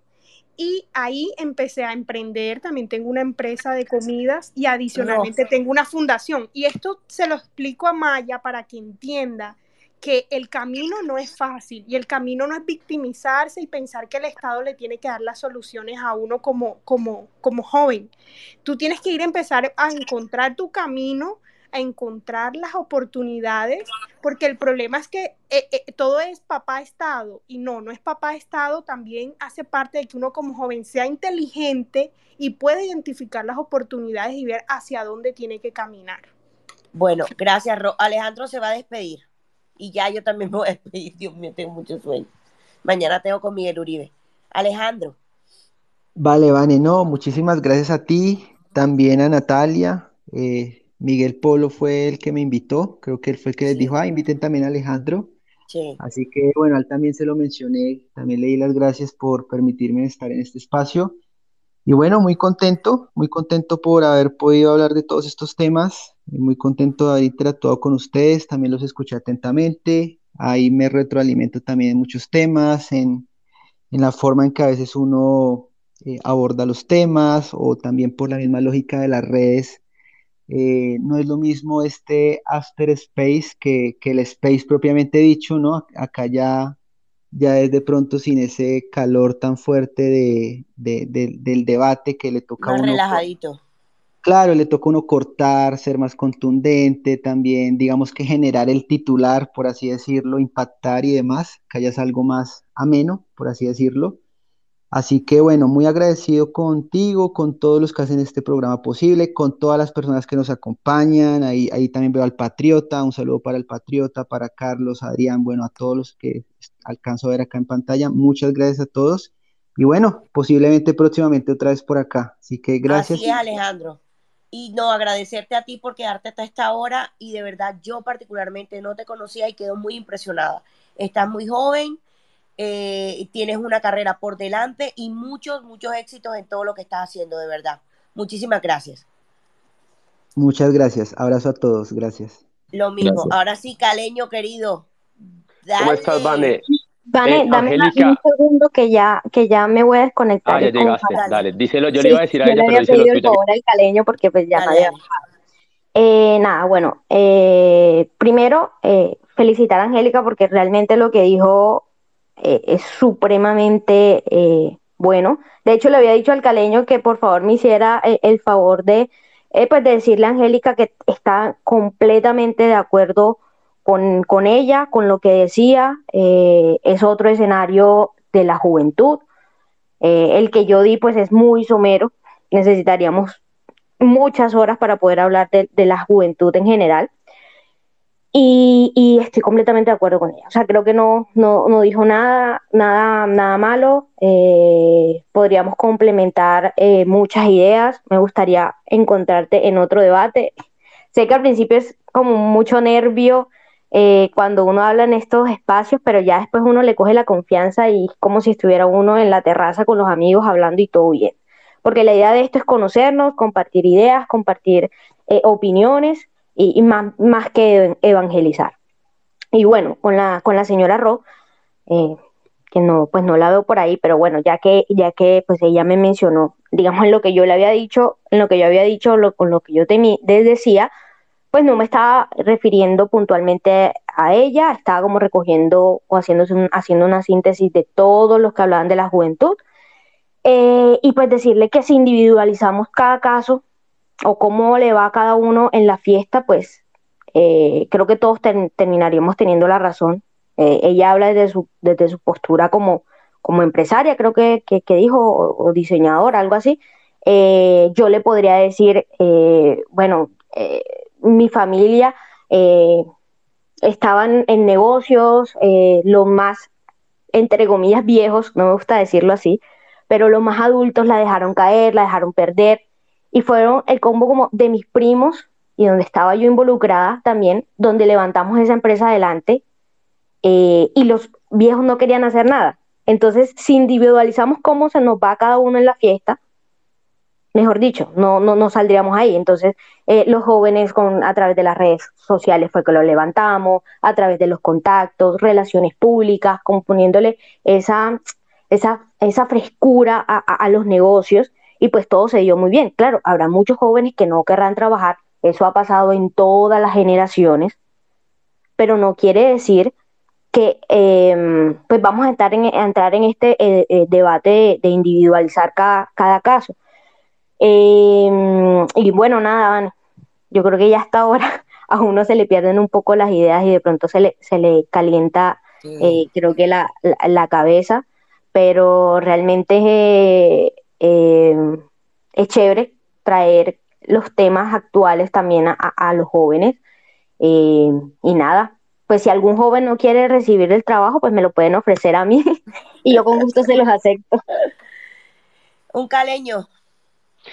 Sí, Vane, eh, gracias. No, siento que eh, em, en la última intervención de, de Ro, sí, sí, es que sabes qué pasa, he contado 15 intervenciones eh, porque me salí, donde eh, el argumento siempre es primero señalando al contrincante y no basados en sus propias ideas. Y, hoy dijo algo, eh, muy claro, y es que pues las ideas se deben perder bien, digamos, las ideas, una buena idea la compra cualquier persona. Entonces, lo que me preocupa es que siempre arrancan el discurso diciendo, pero es que en el otro lado quieren eso. Entonces siento que eh, de cara a lo que ustedes pretenden en las elecciones, pues no les va a servir mucho ese discurso. Ahora, frente al tema que, porque fíjate que en el otro lado no lo hacen y en el centro mucho menos. Entonces, eh, frente, al tema de los, de los jóvenes, siento que, que sí, que, que, es cierto, hay, hay cualquier cantidad de jóvenes, hay unas personas que pues realmente lo que decía Colban no se preparan, no, no leen, eh, pero siento que, digamos, tenerlos como un poco disminuidos o no, o no prestarles atención a sus demandas, algunas bien construidas, algunas no tanto. Eh, digamos que no es, no, eh, no es tener claro eh, la gran cantidad de votos que pueden colocar los jóvenes para esas elecciones.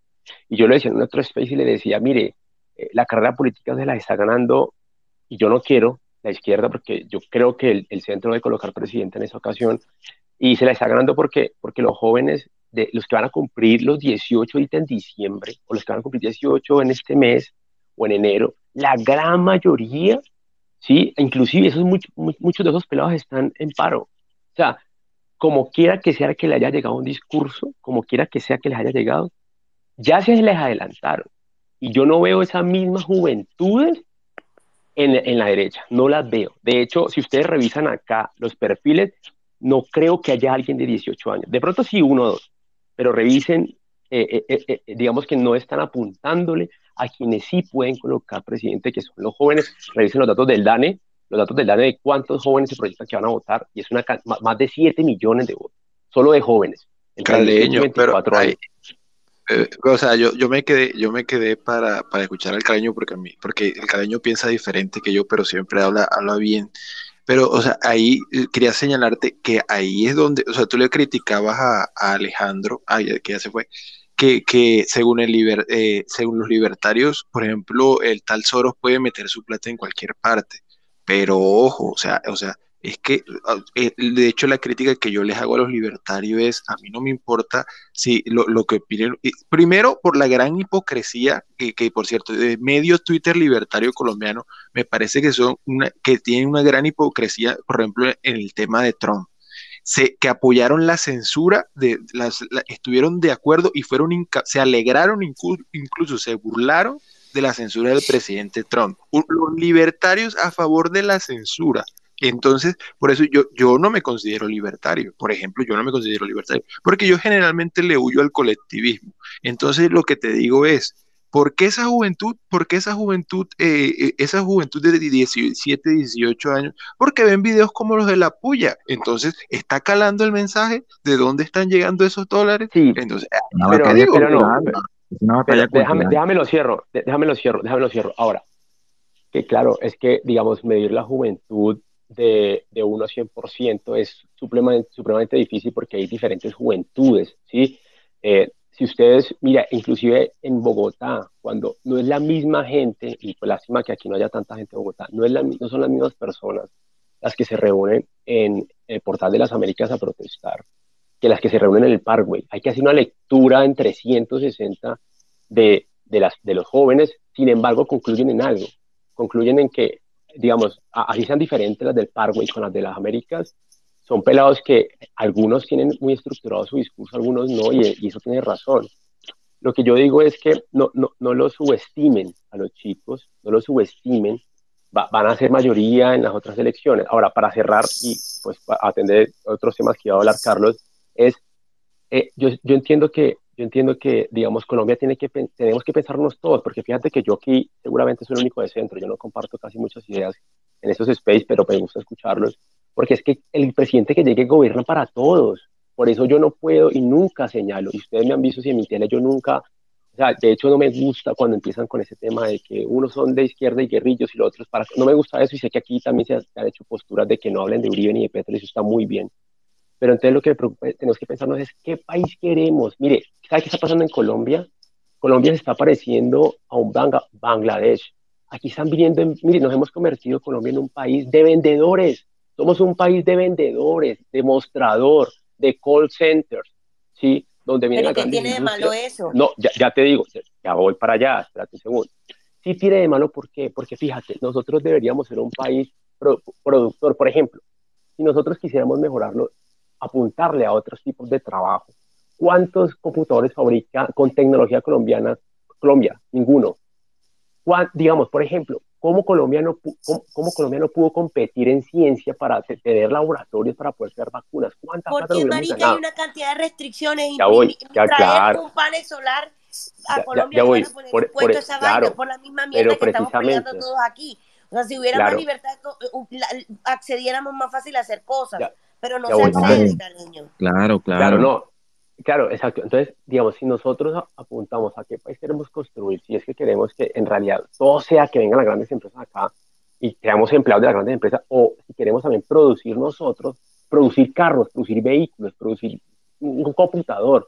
Entonces, digamos que a, ese, yo sí siento que ese es el país que debemos pensarnos para que haya nuevos puestos de trabajo. Mire, si usted le, tú que me preguntabas, man, ¿y eso qué tiene de malo? Aquí en Bogotá, ve y le preguntas a un chico si su expectativa de vida es salirse y graduarse de abogado para, trabajar en un call center. No la es, pero, es un escampadero. Pero por eso, pero, es porque el mercado no está exigiendo la cantidad de, de, que, dan, que dan la cantidad de abogados que salen, caleño. Pero es que no, pero en el, bueno, listo, ponle, ponle otra carrera, ponle ingeniería, ponle, ponle administración pero, pero venga, yo le digo una cosa importante a propósito de lo que dijo Maya y de lo que están debatiendo. Es que mire, uno es el tema, es, esto tiene varios componentes, paradigma, mito y decisiones personales. Ustedes tienen una preferencia temporal, cualquiera. por una carrera en virtud o algo que les dijeron sus papás, sus papitos en, la casa, igual que a mí, eh, hijito, sigue tus sueños, estudia lo que te gusta. No les dijeron, oiga, hijo, pilas porque el mercado, yo soy abogado por si acaso, entonces por eso, lo, por eso lo digo con autoridad. Entonces, nadie, a mí, a mí mi mamá no me dijo, oiga, pilas que Colombia es uno de los países del mundo con más abogados y a usted le va a quedar bastante difícil competir en el mercado laboral. ¿Sí? A nosotros lo que, lo que escuchamos fue, no, hijito, sigue tus sueños, tú eres especial, tú vas a lograr todo lo que te propongas en la vida. Entonces, parten de una serie de mitos. El tema de las preferencias temporales. Hombre, asumamos las consecuencias de las malas decisiones. Es que estudiar una carrera que no tiene futuro, pues es una mala decisión y hay que asumir las consecuencias. Entonces, cuando uno estudia una carrera que no tiene demanda en el mercado laboral, pues lo lógico es buscar otra profesión aprender a desaprender y adaptarse a las nuevas profesiones, que eso es lo que pasa con el futuro del trabajo cuando dicen que las máquinas van a reemplazar a las, la, mano de obra. No, no, necesariamente, porque lo que va a pasar es que van a haber nuevos puestos de trabajo en nuevos temas que la gente va a tener que desaprender y aprender nuevos procesos. Lo segundo es el mito del empleo. Entonces, yo sé que suena muy buenista, no, es que tenemos que escuchar la demanda de los jóvenes porque los jóvenes se sienten frustrados. Primero, aprendamos a manejar la frustración, aprendamos a tener carácter. Les recomiendo a Lawrence Reed de la Foundation for Economics Education, que tiene un libro fantástico de cómo se defiende la libertad con carácter. O sea, lo primero que uno tiene que tener es carácter y aprender a reconocer eso. El mito que también dicen eh, y que se ha creado en el imaginario, que es que el Estado tiene que resolverle el tema del empleo a todo el mundo. Eso es un mito. Y el problema es que eso genera unas falsas expectativas y esas falsas expectativas generan frustraciones. ¿Sí se dan cuenta? Entonces, el problema de fondo es también la narrativa, es también querer complacer a todo el mundo. No, viejito, no todo el mundo encuentra, eh, no todo el mundo le van a garantizar un trabajo y no a todo el mundo se lo podemos garantizar. Es que eso es una utopía, eso es un ideario. Pero, pero está diciendo que se garantice. O sea, aquí lo no, que se garantizara. No, no, no, no. Porque es que vuelven al mismo discurso que utilizan siempre para, para asentar una idea cuando la idea misma per se no se sostiene. nadie dijo que, la, que el Estado tendría que, que, que, garantizar un trabajo y tranquila señora que cuando su hija cumpla 18 años o se gradúe le tenemos el trabajo. No, yo lo que dije es pensar en qué, qué, qué tipo de país queremos, que yo estoy hablando de ensamblar vehículos, no, ensamblar si lo hacemos, de, de, de, que la tecnología sea colombiana, de construir, es posible que no hagamos computadores, no es posible, no es posible y, y, y a eso y, si, si, nosotros no es posible porque no somos que revisar todo el plan de educación. nuestros costos son mayores. Es por eso caleño. Pero además porque, no hay, pero además porque no hay incentivos. No vamos a, por el lado de los incentivos creo que está bien. porque no hay el mismo plan de educación el mismo plan de educación nacional ah, no no se adapta no va a la velocidad a la que está creciendo eh, la tecnología. Concuerdo con Adrián. eh, Quería decir algo, quería decir algo. Pero solo, solo, venga, solo les termino. Señores, solo cinco minutos cierro, a mí me da una vergüenza. Dale, dale, dale, pero solo, les termino, solo les termino con esto y es, y el otro paradigma que hay que romper es el cuento de que la gente tiene que ser profesional. Yo, yo no sé si ustedes escucharon el Space con el profesor Eric, que él contaba cómo en Alemania eh, eh, eh, un técnico tiene un equipo lleno de profesionales, porque el que importa es el técnico, porque el que, decir, porque hay que romper ese paradigma de que el, importante en la empresa es el profesional, no, no necesariamente. Y, Esos son paradigmas que tenemos que romper en Google, en Microsoft y en, y entre las grandes empresas, el, el diploma, chao, o sea, prueba técnica y, venga. Un apunte rápido, un apunte, rápido, un apunte rápido. Y, y, ojalá no se lo tome como ofenda al caleño, pero la verdad es que a mí me suena un poco robledista su, postura de, eh, yo no creo que, yo no creo que yo no creo que, yo no creo que haya que, que minusvalorar el, el, conocimiento colombiano ni, ni, ni sentir, yo, yo detesto los complejos, yo no creo en los pueblos acomplejados, pero hay que, pues hay que, hay, que no, no, no, hay que, hay que reconocer algo. Si, si algo nos han demostrado las pruebas PISA y, y, la, y la mayoría de pruebas académicas a nivel internacional nos están diciendo que la educación pública de Colombia, nos, la educación pública no está sirviendo. O sea, tenemos unos pésimos entonces tenemos unos pésimos resultados y tenemos un sindicato que no voy a dar el nombre porque ya no quiero esa conversación a esta hora, que no deja que se haga ninguna modificación a, esa educación. Entonces, ¿cómo, entonces, ¿cómo vamos a pedir que, nosotros comencemos a desarrollar eh, tecnologías de, la Corea del Sur si aquí la, educación se quedó en los 70 y todavía nos, ah, Latinoamérica se quedó, se quedó en MATS? Entonces, como que no es que no podamos, es que no nos dejan. No nos dejan no solo desde el gobierno, no nos dejan los que están educando a los jóvenes. Y es lo que le decía Maya, algo está fallando en la educación colombiana. Y, sobre todo a mucha gente le interesa que no se mueva un dedo. Eso es lo, último que iba a decir. Eh, yo quería yo quería abordar. A mucha gente le interesa que no se mueva un dedo. Creo que eso que acaba de decir Colmán es, para que todos lo reflexionemos. Señores, a mí me da una pena. Ay, John, sí, te voy a dar la palabra a ti, querido. Tú siempre estás ahí apoyándonos. Eh, y quiero que termines el, space. Gracias. Yo, yo quería abordar el tema de la educación porque lo han tocado bastante chévere y, quiero abordar diferentes problemáticas allí que eh, yo he propuesto soluciones, pero pues no tiene uno como el eco que, quisies, que quisiera uno tener. Entonces yo incluso hace eh, anoche le estaba ayudando a una amiga que trabaja dentro de la dentro de la parte directiva de una universidad a realizar el eh, lo que van a presentar para la renovación de registro calificado en las universidades. Y efectivamente, como dice Maya, la, las universidades eh, tienen una disparidad bastante grande entre la, academia y la formación laboral. Eh, listo, está bien, que, la, que el Estado no tiene que responsabilizarse de eso, está bien, pero no oferten programas académicos que no tienen ninguna salida laboral. Dentro de esto, por ejemplo, anoche yo hacía un análisis de ambientes de aprendizaje tradicionales en educación superior. Platzi es una, una, como una, forma en la que uno puede aprender eh, algo puntual eh, enfocado a, a, a, tecnificarse, a programar, a hacer marketing, a hacer negocios, a hacer bastantes cosas sin tener algún requisito previo, excepto que pues eh, maneje un computador y pues pueda, pueda llevar una lógica educativa. Ahí yo creo que lo anclé en la parte de arriba.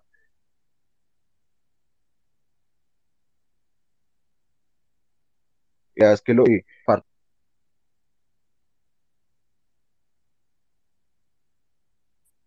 Te estamos perdiendo, no sé si soy yo sola o ya se va a hacer. Me parece que se fue. Se perdió. Se perdió. Adrián, no sé si quieres, no sé si quieres dar una conclusión.